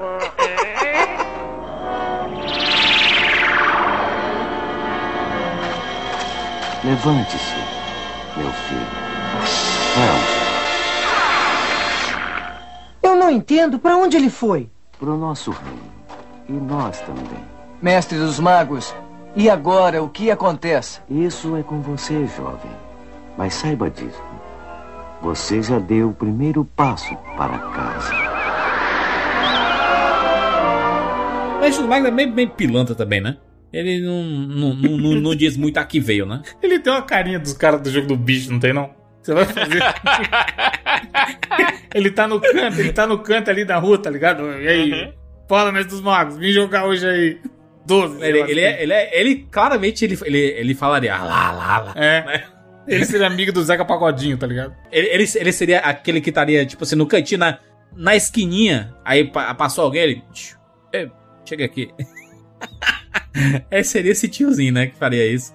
E aí tem esse grande vilão do, do universo do Mestre dos Magos, do Mestre dos Magos, ó, do Caverna do Dragão, que é o Vingador. É um cara que tem um chifre só, né? Não, Perdeu ele o tem- chifre dele. É um design sensacional. Ele tem um chifre, ele tem asas e ele voa no cavalo que não tem asas. E aí a teoria é que a todo tempo ele tá segurando Ele ali. que tá sustentando, exato. Ele que sustenta. Imagina a força nas pernas, Imagina hein, o esforço, cara, da pelvis do Vingador. Quanto que ele puxa no leg press, né, do Vingador, mano? Qual é aquele que. O adutor, né? É, isso aí Adução e abdução. É. Vingador leva cavalo, maluco. Você acha que você treina pesado? Imagina, imagina os músculos da perna do Vingador. Aquela tora. É, ele é esse cara que fica perseguindo, né? Ele é muito poderoso, é um grande feiticeiro, né? E ele fica perseguindo essas crianças porque o objetivo dele é, é pegar as armas de todas elas, né? Uhum. De todas essas crianças. E com essas armas ele vai ficar muito mais poderoso e vai conseguir dominar o mundo e derrotar o grande rival dele, que é o Tiamat, né? Que aparece no primeiro episódio, né? Que é um dragão. E, na verdade, é a Tiamat, né? é uma Isso, mulher. é uma fêmea. né? Uma mulher, né? é uma fêmea. É uma, uma deusa lá que assim, tem várias cabeças. Puta dragão assim, absurdo. O visual dele iradíssimo, inclusive. E tem, e tem um outro personagem que também é, é- é vilão, que é meio que o súdito do Vingador, né? Que é aquele demônio, né? O demônio das sombras, que de vez em quando fica pastorando, né? Fica, ó. os- as crianças estão ali. Posturando é bom demais, mano. Não, não, isso é- isso é sempre assim escondidinho ele. Vingador, as crianças estão indo para o desfiladeiro de não sei o que. Ela, maldição, você deixou escapar. Ele fica atirando na, na pobre do, do demônio. é, é uma relação meio bizarra, né? de- Dessa galera. Mas a, a, a ideia é muito interessante porque, como são episódios fechados, todo episódio começa já no, né? Já tá rolando um estresse absurdo. E ele se encerra. E o episódio seguinte é outra coisa completamente Outra treta, diferente. Pra TV, esse talvez seja o melhor desenho de todos os tempos. Porque você não precisa tá a pessoa, ah, eu tenho que ter assistido ontem pra é, saber o que é que aconteceu. Não, não precisa. Do mesmo jeito que você tá assistindo aqui, porque a gente, no primeiro episódio do Caverna do Dragão, o quê? A gente não é introduzida a Não, ninguém, a o gente primeiro não podia é- ser o, o 20 que não ia dar nada. É. Exatamente. Acho que por isso até que funcionava Exatamente. bem na TV pra gente, porque tanto faz, né? Qual que ia passar, porque não passava na ordem também. E provavelmente a gente não via na sequência também, né? Na sequência É. certa. Então. E também não importa também a ordem do Caverna do Dragão, né? Sim. Você vê que pro final eles vai dando umas viajadas meio malucas, assim, né? É, acho que até é, eu fui ler sobre por que, que acabou, né? Inclusive acabou antes de ter um episódio final.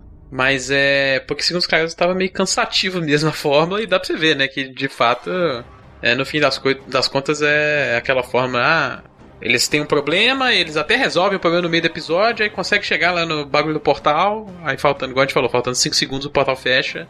E aí fala, ah, não foi dessa vez, aí da próxima vez a gente tenta de novo. E aí. Sempre acontece algo, né? Tipo assim, a, Sim. a, eles salvaram alguém, mas essa pessoa vai ficar sozinha aqui, aí o inimigo vai pegar, então não dá pra gente. ir.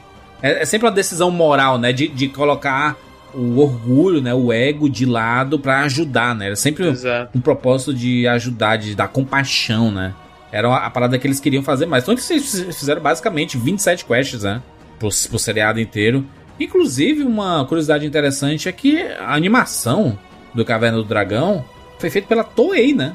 A Toei Animation é Não, responsável Toei tá pela doida, animação. A Toei, né, que fez tudo, né? Cavaleiro Zodíaco, é, Dragon o que Ball que não foi etc. feito do, do que a gente assistiu na infância, o que que não foi feito pela Toei, porque todos os grandes desenhos que fizeram sucesso absurdos no Brasil são da Toei. Inclusive, não só japoneses, né? Não só o, Dun o Dungeons and Dragons lá, o Caverna do Dragão, não foi o único que eles fizeram. Eles trabalharam em muitas animações americanas justamente em função da qualidade do trabalho que eles tinham, o pessoal contratava. Eles trabalharam lá no no Comandos em Ação, trabalharam em vários Transformers, né? Transformers, então eles fizeram muita coisa, cara, o pessoal da Toei. É, os caras trabalharam pra caramba aí, fizeram, fizeram muita coisa na, na cultura pop.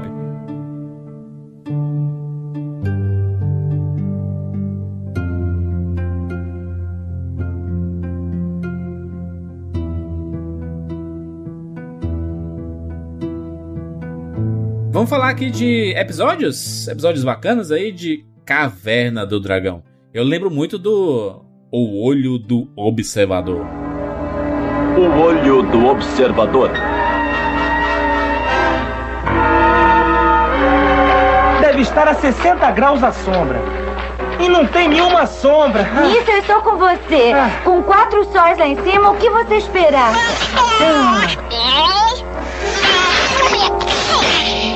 Eu enfrentei a mesma situação no safari uma vez. Eu estava perdido, o sol assava meus miolos. Então foi o que aconteceu com seus miolos? E aí, o que você fez, Eric? Simples, chamei meu pai pelo walk-talk e o nosso jardineiro me pegou com um carrinho de golfe. Na África? Não, lá no meu quintal. O mestre dos magos disse pra gente continuar seguindo em direção dos poentes. E isso significa por ali. Ah, mestre dos magos, não vemos aquele chato há dois dias. Acho que devemos ir para onde nós quisermos. Está bem, sabidão. Para que lado devemos ir? Bem, é. é, nós devemos ir, é, é bem. É, ah, ah, ah. Olhem! Ah, eu nunca vi um bicho tão grande! Nisso eu concordo com você! é. Pessoal, vamos dar fora daqui! Vamos, vamos! Rápido, pessoal! Rápido! Vamos, rápido! É o Beholder, né? É o Saudades. Destiny, hein, Felipe? Beholder. É, é, é um puta trope de RPG, né? O Beholder. É uma parada também que eu, eu só fui sacar anos e anos e anos depois. Bem depois, né? É, eu também. Mas o desenho ele serve pra isso, pra apresentar vários personagens clássicos de, de RPG que você vê no futuro, né? Na sua vida. Mas seria um, seria um grande jogo de videogame, não seria? O Caverna Dragão? Mas tem Como jogo seria do esse jogo? Dungeons and Dragons. Tem, Tem RPG vários, do né? Dungeons and Dragons, vários, inclusive, exatamente. Não baseado no desenho, Não, né? mas baseado com os, no- Não, eu tô falando com os bonecos, o. Jundi tá falando. É. Mas é só você pegar qualquer um desses jogos que saiu e colocar como personagem eles. Ah, não é a mesma coisa mesmo.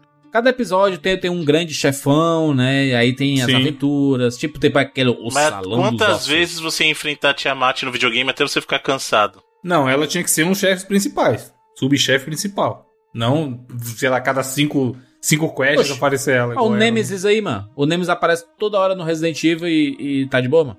Tiamat podia ser a mesma coisa. Aparece de vez em quando e... Inclusive no, no, no episódio do Cemitério do- dos Dragões, eles fazem uma, uma aliança, né? Pra derrotar o, o Vingador, né? Sim. Esse do Salão dos Ossos é da primeira temporada do. Da, das baterias da, da arma acabando? Isso. O terceiro ou o quarto, sei lá. Hank, o que houve? Há algum problema com meu arco? Pode deixar, eu dou um jeito neles. Mas que droga! Minhas baterias estão fracas! Rápido, sob o meu escudo! Eles nunca atravessarão isso! Ah! Nossa! Suas baterias também pifaram! Se não sairmos logo daqui, não serão só as baterias que irão pifar! Fujam! É uma coisa que nunca aconteceria, né? Que é tipo, todas as armas acabaram a bateria. É, a arma mágica, o mestre dos magos ele tá tão na zoeira que a parada é uma arma mágica É. e aí ele deu pra galera com 5% de bateria. Oi, rapaz, vai ter É que ir lá é o terceiro episódio, agora. né? É o terceiro É, bem episódio, no então é começo. meio que. Já, já vão dar com a, com a luzinha, né? Do amarelinho ali ligado é. do iPhone. Laranjinha. E aí ele vai pro salão dos ossos ali. O nome dos episódios são excelentes. Tem A Noite Sem Amanhã. Olha aí que bonito. Caraca, é poético, mano. O Olho do Observador, o Salão dos Ossos, o Vale do- dos Unicórnios. Mas tem um aqui que eu acho iradíssimo. Cadê? Deixa eu só achar aqui. Ah, não é na primeira temporada, porque a primeira temporada é até o episódio número 13, que foi em 83, né? A gente não falou o ano, mas foi lançado em 83. Inclusive, isso começou a passar no Brasil depois que já tinha acabado, porque ele teve três temporadas de Sim. 83 a 85, aí começou a passar no Brasil em 86. É, e aí a, a segunda temporada foi 84 e teve menos episódios, né? Tiveram oito episódios apenas. E tem um episódio que é muito bom, que é A Cidade à Margem da Meia-Noite. A Cidade à Margem da Meia-Noite. Versão brasileira Herbert Richards.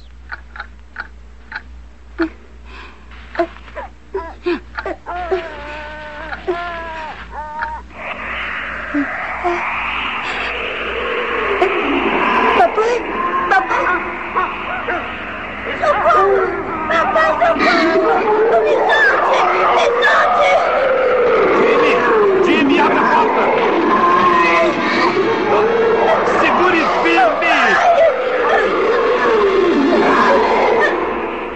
Jimmy! Filho! Jimmy! Jimmy, onde está você? Jimmy! Tá bom, eu tomei o caminho errado, confia em mim. Eu já pensei em tudo, é. É só a gente ir por ali, ó. Água! Água, por favor, água! Ah, me dá uma folga. Eu sei exatamente onde estamos. É, a 100 quilômetros de lugar algum e a 50 quilômetros de lugar nenhum. Eu estou dizendo, eu sei o que eu estou fazendo. É só ir por ali. Ah, Era justamente o que eu não queria encontrar. Mestre dos magos! Mestre dos magos, que bom que você chegou! Nós estamos perdidos novamente! Paciência, meus jovens. Vocês encontrarão segurança e perigo à frente. Temos que encontrar os dois? Eu lamento, mas sim. Vocês devem encontrar a cidade à margem da meia-noite. Caraca, muito bom. Qual que era esse? É aquele que as crianças são. Do relógio lá, que as crianças são raptadas de, Ah, de lembrei. noite e tal. Tem um Elas da têm que primeira ficar temporada girando o relógio. bonzão, que é o do que o que o que ele vira o sapo da fera, esfera do pântano e tal. Uhum. Que aí eles desistem de ir embora por causa É. dele, né? Eu acho que esse é o primeiro que eles poderiam realmente voltar e aí dá ruim e eles falam: "Não, não, vamos ficar aqui porque pô, vai deixar o cara aí sapo todo fudido com essa cara de sapo". E nesse tem uma curiosidade que se você olhar, eles coloriram também o bracelete que ele usa, de verde com- da cor da pele. E não tá da cor da armadura, como devia estar, como ele é normalmente, tá ligado? Ele tá inteiro verde. Esse episódio chama A Bela e a Fera do Pântano. A Bela e a Fera do Pântano. Versão brasileira Herbert Richards.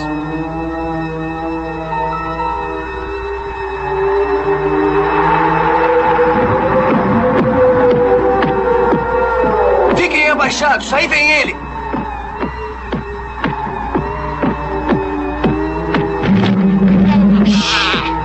O que vocês acham que é? Uma coisa horrível. Agora!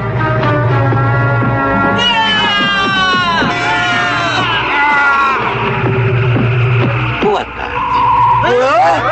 Mestre dos magos, o que está fazendo aqui? Procurando vocês. Ah, nada como um passeio sobre a lava quente para amaciar o pé. É, eu gostaria que amaciasse os meus nervos e nos dissesse como sair desta porcaria. Ah, foi precisamente por isso que eu vim, cavaleiro. Eu descobri um modo de todos vocês voltarem para casa. Casa? Quer dizer que chega de dragões e monstros de nove olhos? Uhum. O que é que o senhor está esperando, mestrinho? Mostra o caminho para que a gente possa sair deste lixo. Não é tão fácil assim. Eu sabia, tem sempre um porém. Não, porém, um rio. Vocês têm que encontrar o rio que chove ao contrário. Hã? Como é? Eu acho que os miolos dele é que estão ao contrário. Uma vez por ano, durante 60 segundos, as águas desse rio místico correm rumo ao céu. Elas levarão vocês para onde quiserem ir. Mas onde vamos achar este rio? Basta seguir esse caminho. Mas cuidado, vocês não devem tocar na Bela que respira a fera. Bela que respira a fera? Que que é isso, hein? Cinderela com mau hálito? Vou embora. É isso aí mesmo. É. O que eu acho legal é porque tem vários personagens que são introduzidos no, no Caverna do Dragão. Personagens do, do, do mundo ali, né? Tipo aquele. Tem o Sir John, que é um cavaleiro que é meio medroso e tudo mais. Sim. E ele fica ameaçado por causa a, do a filho. variedade dele, de inimigo de- que tem nesse, desenho é muito grande, mano.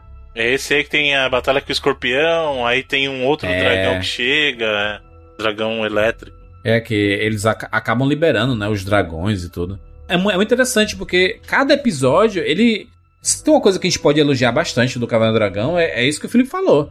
A diversidade de cada episódio, ele não parecia ser, ah, estamos reciclando aqui de um episódio pra outro. É, tem uma fórmula, mas. é, Não, depende, né? Porque tem a sempre tem o conflito com o Vingador ou Tiamat. esses Inclusive, tem. é bizarro que acontece muita coisa nos episódios, mano. Às vezes tem tipo dois, três arcos dentro do episódio, assim. Sim, isso, isso, é, isso é bem claro. E, E são episódios curtos. né, cara? É, exatamente. Tem 20 minutos. Não, e cortado assim, do, do, do- do nada assim. A gente tem que ir lá e corta e vai já Tamo tá lá, lá. já tá lá. É assim mesmo. É muito rápido o negócio. Agora você tava falando de episódio, Juras. Tem um episódio que eu acho que ele é, ele é bem bizarro, que é o, na última temporada, que é o Apagando-se o Tempo. Apagando-se o Tempo. Uma distribuição Sales Vídeo. Versão brasileira Herbert Richards. Fica parado, Eric. Você quer terminar parecendo um pudo, é? Tá bom, tá bom. É que a gente acabou de perder o portal do Castelo das Sombras e. Mais uma chance de se ir pra casa por água abaixo. Que isso, gente? Não foi culpa de ninguém. Mas nós vamos achar um outro portal. Agora eu me contentaria em encontrar alguém que soubesse cortar cabelo. Fica parado, Eric. Eu já estou. Eu estou parado. O que que você quer? Que eu morra? Ai! Oi. Ai! Essa não! O meu escudo! Seu escudo? E os meus óculos? Cuidado! Lá vem ele de novo! Presto! Eric, saiam daí! Ah! Que bom, agora eu vejo. Nesse episódio, ele meio que mexe com a linha temporal e ele traz um piloto de avião do futuro e um piloto de avião do passado. E aí ele. É, Puta, ele, isso é foda mesmo. Ele pega o avião do piloto do futuro e dá pro piloto do avião do passado, que, diga-se de passagem, é um piloto de avião da Alemanha nazista. e fala, agora é. você volta com esse avião e ganha a guerra e muda o mundo. Tipo assim, caralho, ele era As só crianças um não cara mal. nascido, né? Ele desistiu, né, mano? Tipo, de, de ganhar a, a, a luta naquele momento do- da timeline. Ele queria ganhar no passado.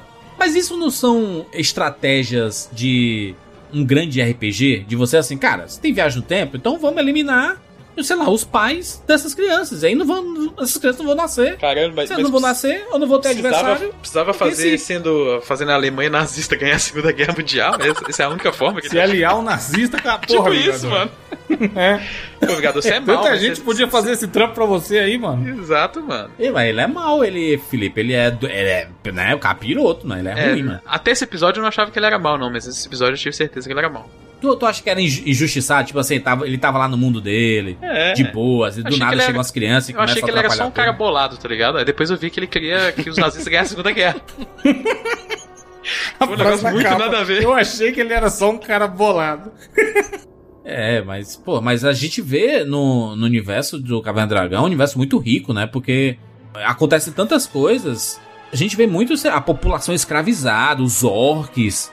Eles poderiam expandir muito mais, né? Poderiam ter, tipo, 100 episódios fáceis aqui de expansão desse universo, só que eles eram muito assim, ah, tem lá essa, essa aldeia foi escravizada pelos orcs.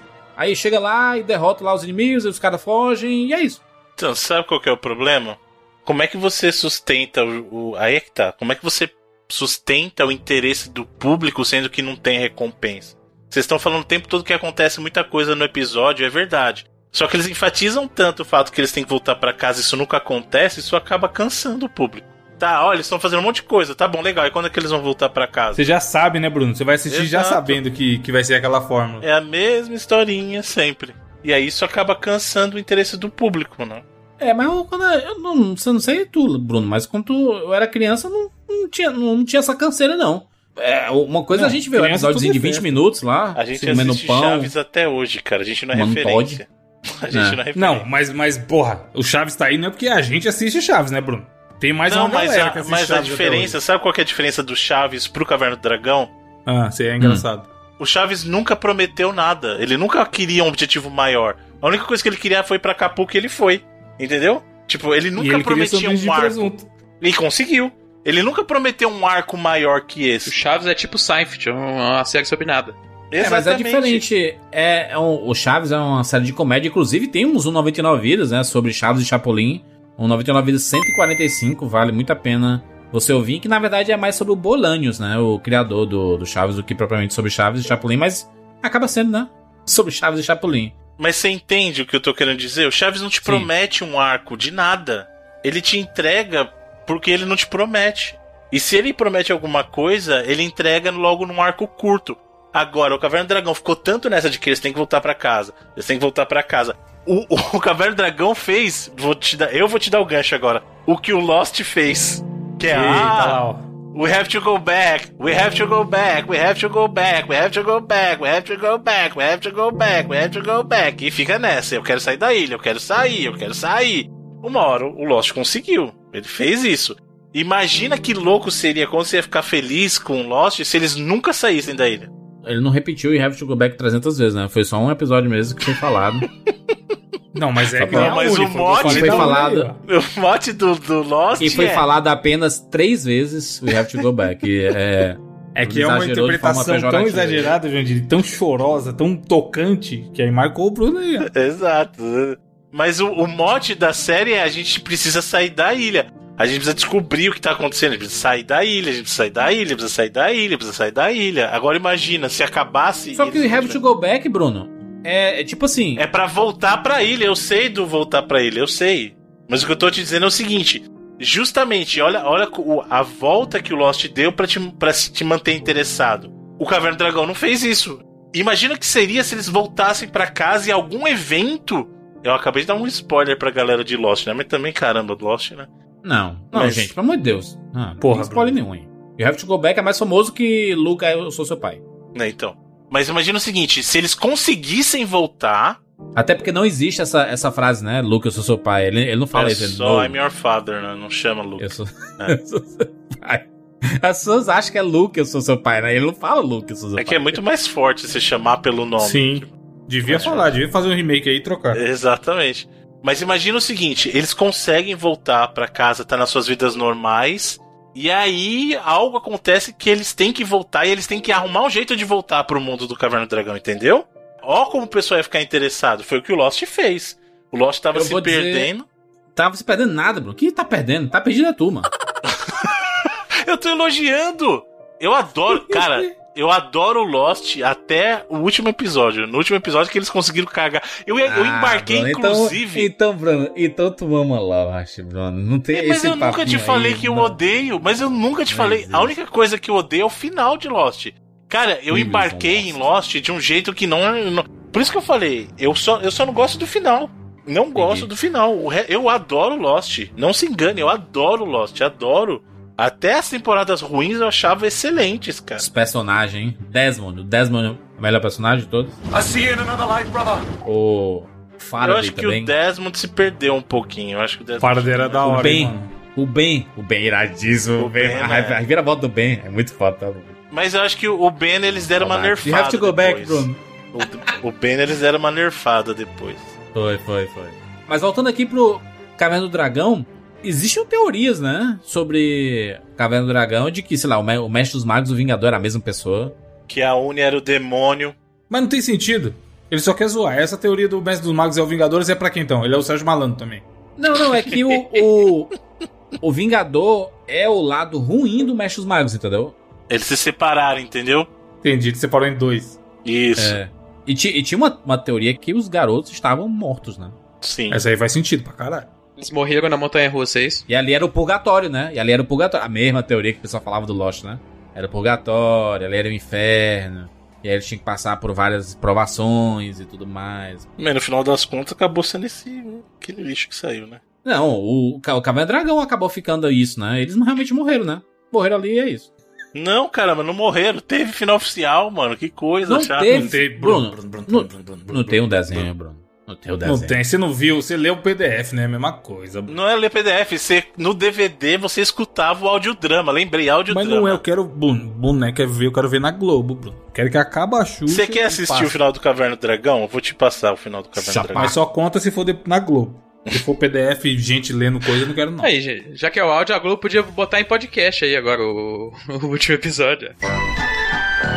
When the Dungeons and Dragons animated series ended in the fall of 1986, the storyline had been left unresolved. However, series writer Michael Reeves had been commissioned to write a script which provided a resolution to the story.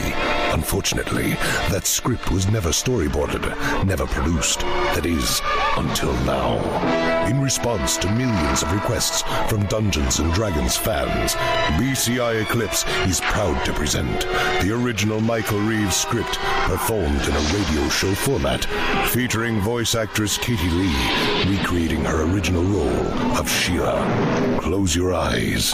Transport yourself back into the realm with Hank, Diana, Eric, Sheila, Presto, Bobby, Uni, and the Evil Venger as we present the final chapter in the Dungeons and Dragons story, Requiem.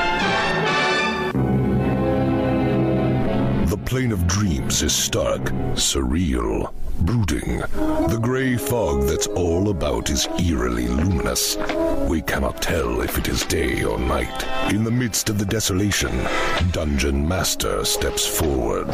Venger? Just then, a magic bolt splits a monolith, and Venger emerges from the swirling fog. Dungeon Master, you are a fool. Your pupils are doomed to failure. They are brave only because they know you stand behind them. Not so. They can triumph over anything in the realm, as you well know. They will not fail.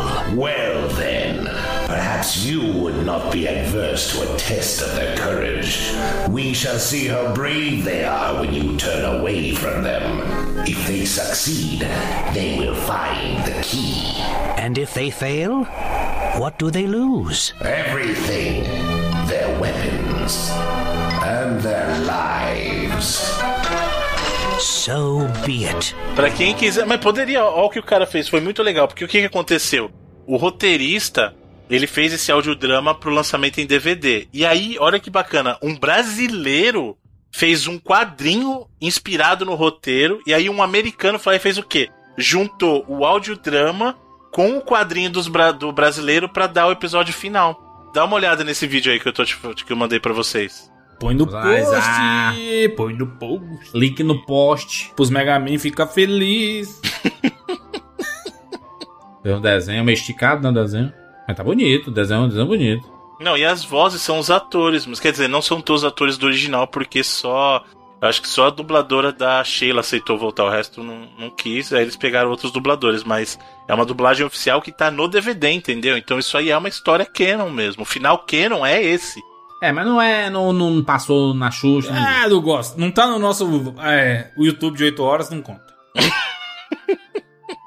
Edita um vídeo novo e põe isso aqui lá. Aí vai, aí vai valer. Aí vai tá valendo. Aí tá... É. Mas pra quem tiver curiosidade, vale a pena, dá uma olhada lá. Tem um, um episódio que o. O Hank, ele meio que fica puto com o Mestre dos Magos, né? Ele fala assim: Ô, para com essa palhaçada de sumir aí, rapaz. Né? Che- Chega desse negócio aí de Já falar deu, as né? coisas Chega, e não. Vai criança fazendo birra, né? Chega, já deu. Já viu o vídeo da menininha falando? É, é, É. esse episódio aí. Eu acho até que, que é, inclusive, no último episódio de Caverna do Dragão, episódio 27, chamado A Névoa da Escuridão. A Névoa da Escuridão. Uma distribuição Sales Vídeo. Versão brasileira, Herbert Richards.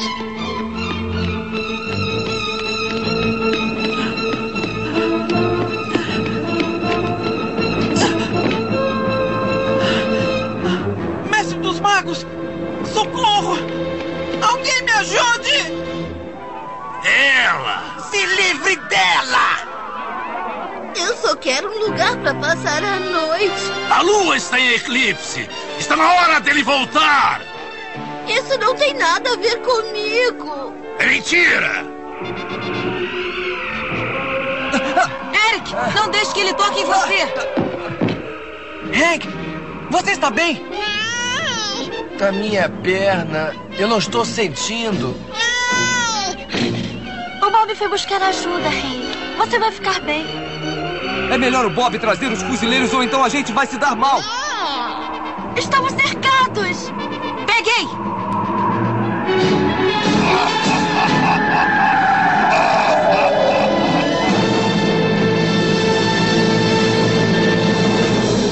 Que é o da véia que tem uma rixa. Esse é o da veinha. magos, Que ó, né? ó o nome da veinha aí, Jandir. Marta.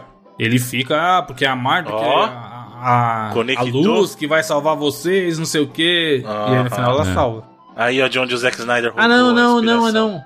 O episódio que o, o Hank fica meio pistola com o Mestre dos Magos é o cemitério do- dos dragões. Sim, não é o da véia, não. O da véia é o, o último oficial. O último oficial sem ciência do Bruno aí é o 27. Que é esse daí. Que eles, mesma historinha, aí Ele a véia termina tem a luz. assim, né?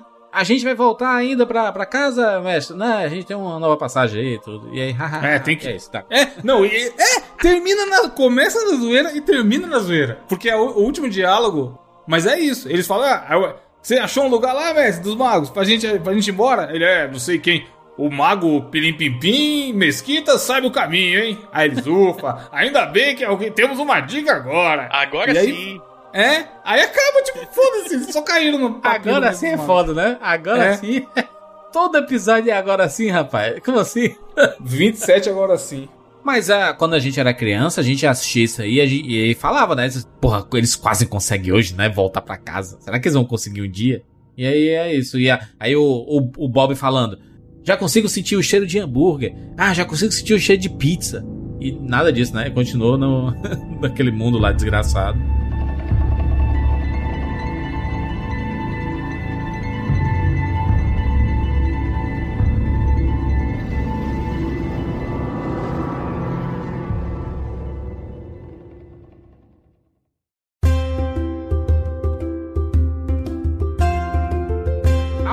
Anos aí surgiu uma possibilidade de vermos Caverna do Dragão live action. Não galera, só um "Caraca, live vou action. fazer o filme. Nós vimos um final pro Caverna do Dragão, na verdade. É, mal menos, né? Graças à publicidade, olha aí, tá vendo? Vocês que reclamam de propaganda aí, falando que não quer assistir propaganda. Bruno, mas aí, tal qual a música do filme de Leão que o Jurandir gosta, é o ciclo sem fim, e no caso aí ele se completando. Porque o Caverna do Dragão desenho não é um produto feito visando a publicidade para a divulgação do, do jogo de RPG Dungeons and Dragons. A gente chegar É, no final e forma. ter um live action, esse live action para Renault, que é uma marca de carro, trazer o que a Arada queria, que é o, a versão live action do, do Caverna do Dragão, é só o ciclo se completando.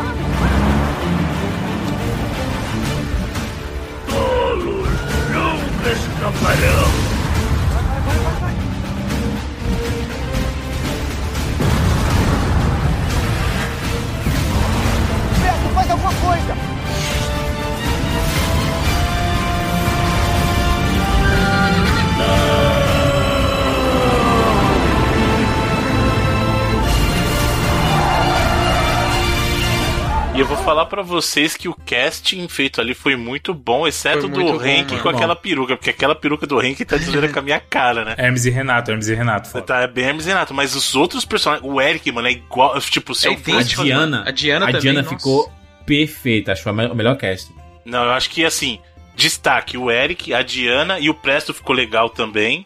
E aí o Henk foi o pior, mano. O Henk com aquele, aquela peruca zoada ali foi fogo, cara. E a, a, a Sheila tá igualzinha também, cara. Tá igualzinha dentro do, da propaganda. Foi muito bem feito. Dá uma puta vontade, né? De, de ver uma adaptação de fato, né, cara?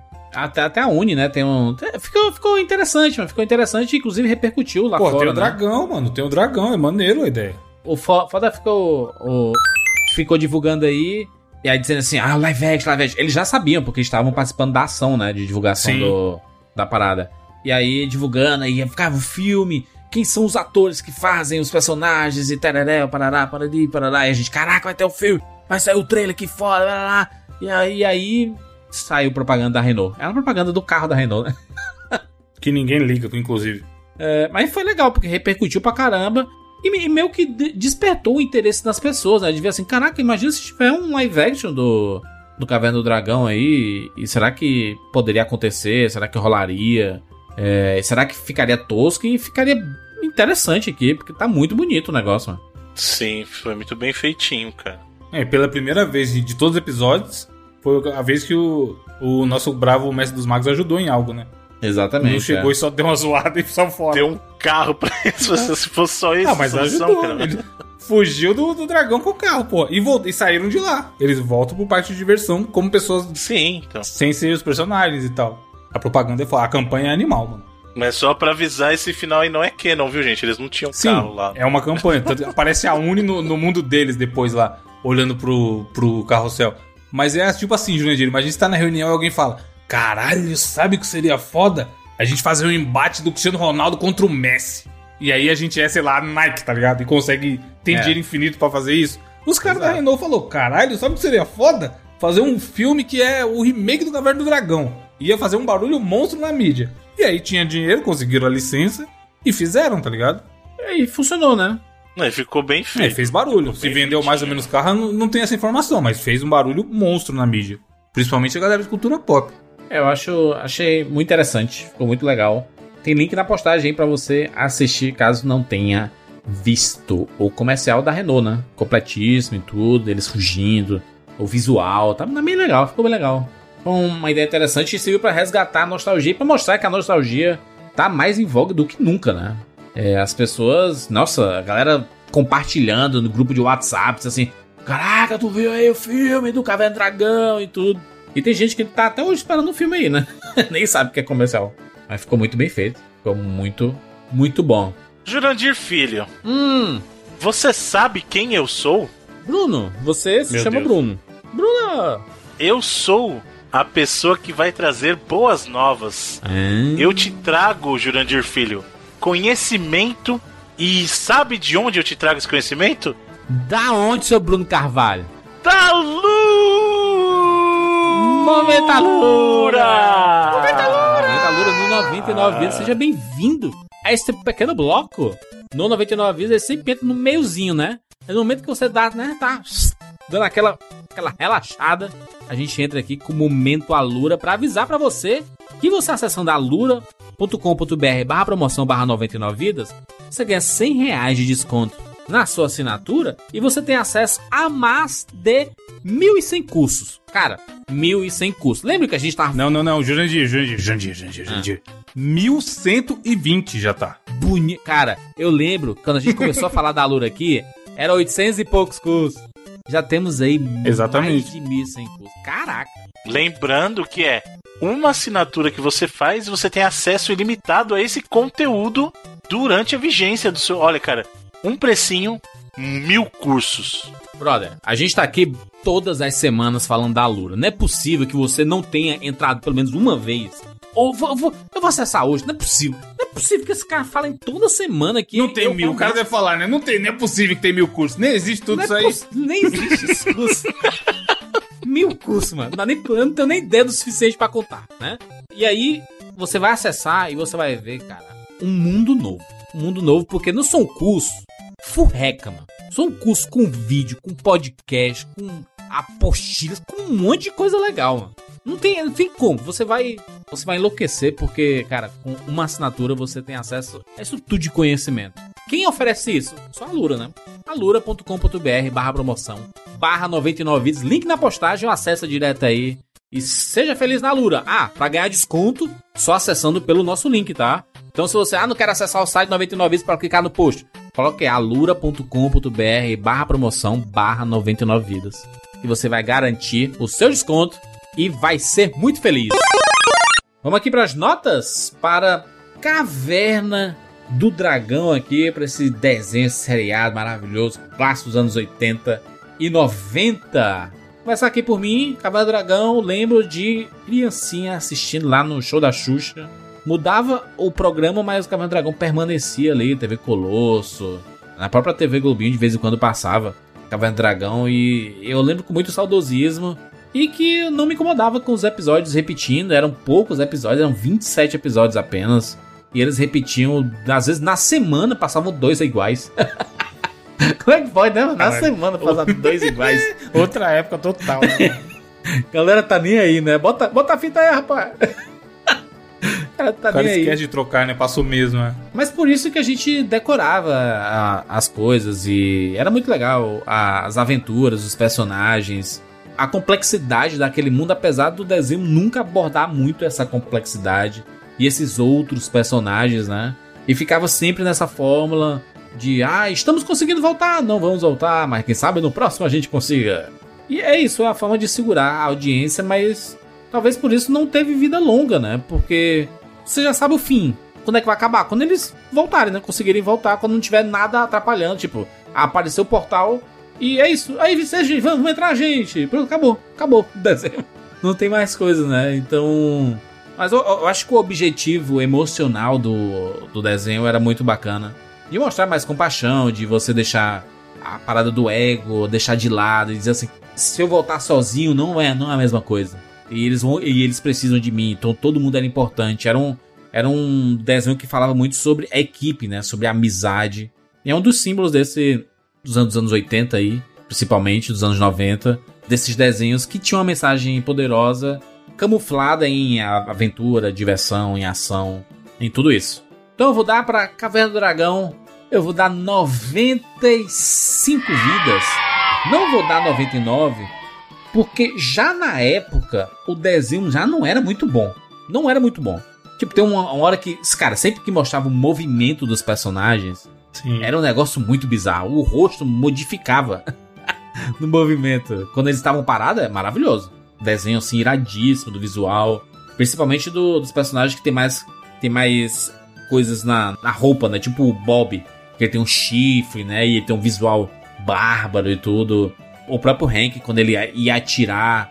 Eram uns, uns movimentos que a gente via em todos os episódios, que eles replicavam esse movimento sim, em vários episódios. Mas ainda assim é um desenho que eu tenho muito saudosismo e que eu gosto bastante. 95 vidas. Felipe Mesquita, você viu na época, inclusive, Felipe?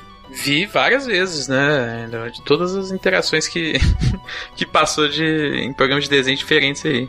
É um desenho que eu fiquei até um pouco surpreendido com até com engraçado ele ainda é, assim. Apesar de, de que tem alguma coisa ou outra que é datada, a maioria das piadinhas ali funcionam. O combo da Diana e do, do Preston fazendo. tirando onda com a cara do Eric funciona muito bem dentro do, do desenho ainda. Então eu vou dar aí 90 vidas. Eu acho que é um dos, dos desenhos que bate mais na nostalgia mesmo, que ele tem muita cara de desenho de assistir na televisão mesmo, né, cara? Televisão aberta de manhã, seja de dia de semana, sábado, domingo de manhã, até porque ele passou por todas essas grades, né? Uhum. Teve épocas que ele passava de segunda a sexta de manhã, teve épocas que ele passava no sábado, passava no domingo. E, cara, eu fiquei até surpreso que ele tá até melhor do que eu esperava, assim. Eu achava que ia ser uma parada bem mais difícil de ver do que acabou sendo. Tudo bem? Evandro de Fritas.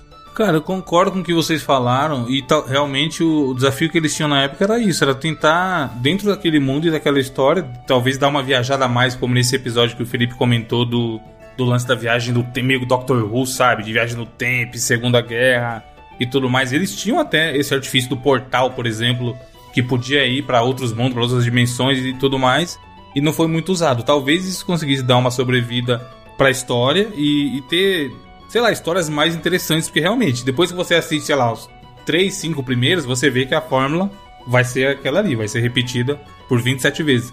Mesmo ele tendo esse arco, esse fio condutor de arco, ah, o objetivo dessas crianças é voltar para casa, como o Bruno bem levantou, isso nunca se conclui, o que eu não sei se é bom ou ruim, porque se, se tivesse um final e fosse uma merda foda, será que a gente já tá fazendo o cast sobre Caverna do Dragão? Será que Caverna do Dragão teria virado o que virou pra cultura pop, sabe? Ou podia ter um final animal e ser o desenho mais genial de todos os tempos. Talvez até por isso, na época, os caras não. Os caras largaram mão de, pô, deixa do jeito que tá aí, porque a gente já viu que faz sucesso e, e que é bom. Porque como o, foi muito bem correlacionado com o Lost, muita gente ama tudo que envolve Lost, exceto o final. E aí tem a galera que defende que o que importa é a jornada e não o final. Então, no caso do Caverna do Dragão, a gente tem 27 jornadas que estão buscando uma jornada maior, mas todas isoladamente, principalmente olhando com uma ótica daquela época, funcionam bem. Porque, como eu falei, o primeiro poderia ser o, vigésimo e o último, o oficial, podia ser o primeiro, que nem ia fazer diferença nenhuma, mano. Aparece o Mestre dos Magos, aparece os Vingadores, tem a historinha ali e tudo mais, tá ligado? Os Vingadores? Eu concordo com. Os Caralho, seria mais da hora. Parece Homem de Ferro. O portal, eles abrem o portal e é, saem os Vingadores. O Pantera Negra.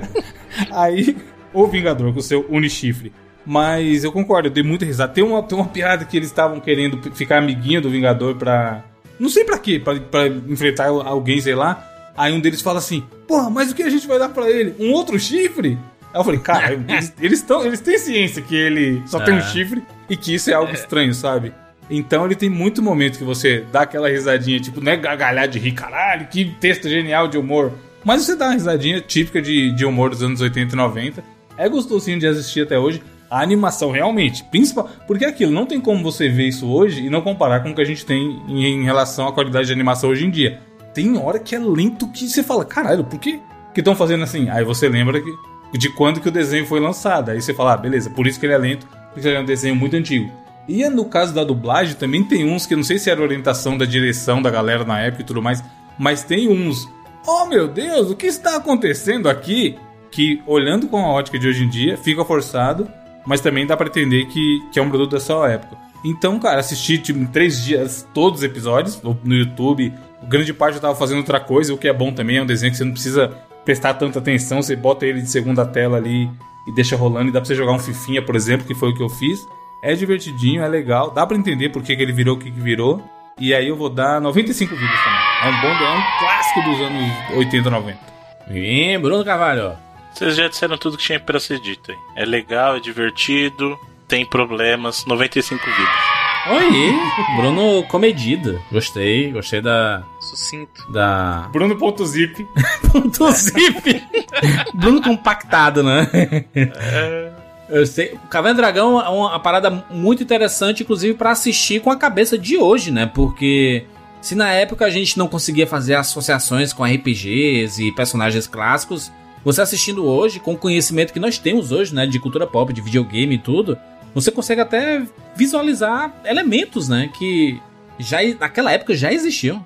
E a gente não percebia tanto. Vale muito a pena. Tem link na postagem para você assistir Caverna do Dragão, que gerou quadrinho, gerou livros, gerou muita coisa interessante. Inclusive, eu cheguei a ler, não sei se eu posso falar isso, mas vou deixar aqui, né, para deixar a curiosidade.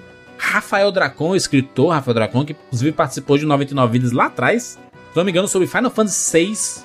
Foi esse mesmo. Ele esteve aqui com a gente.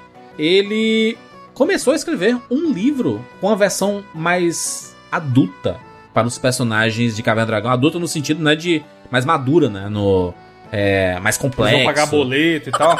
é. Não, a, a, parada assim, quando mostra lá os orcs, a escravidão, um negócio mais pesado assim, sabe? O, é um, um conteúdo que não é voltado para criança, é um que discute mesmo esses personagens, tipo o Hank, ele era um ex-combatente de guerra, sabe? E ele tava lá na, naquele parque e ele foi enviado, ele sabe uma, uma complexidade maior. Eu cheguei a ler uhum. e era iradíssimo. Ele tinha o objetivo de lançar, mas acabou segurando aí por um tempo e. Acabou se transformando em outra coisa, na verdade, né? Acabou se transformando em Cemitério dos, dos Dragões, que é a série que ele, que ele lançou aí, né? O Rafael Dracon. É porque envolve royalty, né? Direitos de uso. Exato. Né? Exa exatamente. Essa, essa história se transformou no Cemitério do- dos Dragões, que é o. É o nome de um episódio, né? De Caverna do Dragão. E é a série do Rafael Dracon, que já tem vários livros, que mostra uma visão de personagens meio como Power Rangers né, ali. Tem um Ranger vermelho, Ranger azul, Ranger amarelo. tudo. Ele mudou, né? O contexto ali, fez a sua própria versão do Tokusatsu ali. É bem interessante, vale muito a pena ir atrás dos livros do Rafael Dracon, que é um cara que entende pra caramba desse universo e ele é um cara que merecia ter feito o livro do Caverna do Dragão pra cá pro Brasil e pro mundo inteiro aí, porque o cara sabe muito, sabe demais. Quer fazer um pedido, Bruno? Vocês puderam perceber que a nossa galera aqui não, tá, não é muito familiarizado com RPG. Então eu tenho um desafio. Ixi, ah, não. Eu gostaria que algum amigo, amigo ou amiga gamer que fosse mestre de AD&D montasse uma campanha, mas tem que ser uma campanha para iniciante. Eu nunca Pra joguei, que a tá? gente pudesse eu nunca joguei jogar, exato. RPG. Também não. de mesa. Também não. Então, Tem o pra, Lucas, pra tem gente... o Lucas que é o 20 mil anos, que ele é mestre ferrado, mano. Manja pra É? caralho. Então, Uhum. Lucas, desafio pra você, ou se o Lucas não quiser, pra, pra algum amigo ou amiga gamer. Monta uma campanha e aí a gente. Aí a pessoa fala, vai fazer Nerdcast RPG. Não é essa a ideia, mas a gente gostaria de. Eu já joguei, então eu sei como é que é, mas eu sei que a galera que não jogou. Então monta uma campanha base, básica mesmo, iniciante, pra de repente o pessoal ter um gostinho do que é jogar uma campanha de AD&D mesmo. Mas a gente vai jogar ou a gente vai, vai ler o script, que nem o Nerdcast? Não, a gente vai jogar. A gente vai jogar a campanha. Shots fired. Não, tem o site. A gente fez um episódio de RPG bem safado no Mosqueteiros, bem simplificado e tal. Uhum. Nem foi D&D e tudo. E aí a gente usou um site que, que rodava os dados, tinha o tabuleiro, não sei o que, pelo Então, próprio site. legal, pô. Vamos fazer. Vamos fazer e a gente grava como bônus, pô. O que, que vocês acham? Acho interessante. Uma boa, uma boa ideia. Inclusive, pedir sugestões para você, nobre amigo ouvinte, para colocar no 99vidas.com.br. Que desenho, que série dos anos 80 e 90, anos 2000 ali que você quer que a gente fale aqui no Na TV? A gente mesmo ficou entre algumas, hein, Júlio? Será que não vale falar? Qual que a gente ficou em dúvida que seria o primeiro episódio dessa série? Ah, é, a gente te- teve uma, uma. Obviamente que essas que a gente vai falar aqui, a gente vai fazer no futuro, né? já sabe o que Sim, vai mas fazer. aí já. Tipo, Cavaleiro Zodíaco, né? A gente queria começar com Cavaleiro Zodíaco. Os animes, acho que eles são quase que a preferência de- da maioria, né? Mas tu mesmo citou ali, Evandro, não foi tu, foi o, o- Acho que o Bruno. O Thundercats, né? Thundercats é um dos Sim. que seria iradíssimo. He-Man, She-Ra. Dog, dog, dog, dog, dog, funny. Dog, Dog funny. Funny. Isso é bom, hein? E muita coisa bacana que a gente pode fazer no futuro. Coloca nos comentários, a gente quer saber a sua opinião e sua sugestão será levado em conta. E como as séries do 99 Vidas, a gente gosta de fazer uma parada numerada que vamos retornar, que vai acontecer novamente daqui um tempo. O Na TV, ele vai ter uma periodicidade também, né? 15 episódios. Não, segundo é- a é 10? nossa conta aqui, Acontece a 10 cada 10, é. a cada 10 episódios, a gente vai retornar com um na TV novo. Então já fica sabendo que, que nessa edição, né, 419, saiba que a 429 vai ter na TV de um, um desenho, uma série. É, a gente vai decidir ainda. Mas é, como, como, é, como é a parada que a gente quer rever, como foi feito com Caverna do Dragão, né? Foi fácil rever Dragão, né? Porque são 27 episódios apenas, tem no YouTube aí, 8 horas, bota pra rolar aí, Exatamente. é nóis. Porque você mandou um link do YouTube. Não tem eu. Porque tem um que eu tô. fazer re- nada. Eu tenho um que eu tô reassistindo, inclusive tem todos os episódios no, no YouTube. E eu sei que o Bruno também ama demais essa série que Só que isso aí precisar de um pouquinho mais de tempo, hein? Isso aí pra galera na TV assistir. Cultura. Porque são seis temporadas, são 115 episódios. Mas eu já, já digo logo que eu estou revendo. É um primor, você é louco. É uma coisa maravilhosa, dá pra chorar todo episódio, inclusive. De nostalgia. Esse é um fruto da nostalgia total aí. Mas quem sabe no especial aí, mais, mais à frente, talvez não no próximo, mas no, no outro lá a gente consiga fazer dessa aqui, que é, é revisitar uma época total. Coloca nos comentários 99vidas.com.br. É isso, gente. Nos encontramos na próxima semana. Tchau.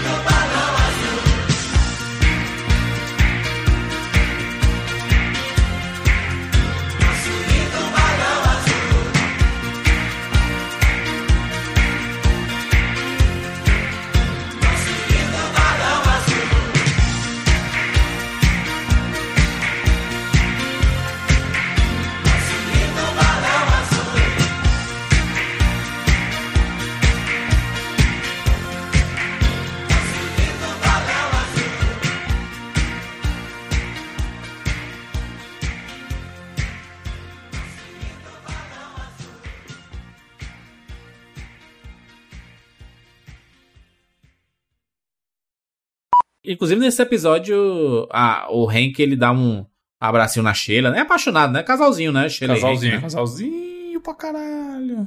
Será que o Bob é filho deles? Caralho, Eles acham não, que né? é. O Bob é irmão da Ele é Sheila, da- seu ele é irmão da animal. Sheila, pô. Não, mas pode ter, ter, ter uma feitiçaria, Bruno, aí. Feitiçaria, esqueceu. Pizzaria do quê? Não é, Foi feitiçado. não é putaria, é feitiçaria. É. E o bom é, é- é a, tiazinha do universo lá usando óculos, né? O universo do Dungeons Dragons Camille usando óculos. É muito evoluído assim o negócio, né? Tudo bem o, o Presto usar, né? Porque ele vem do mundo, né? Mundo real.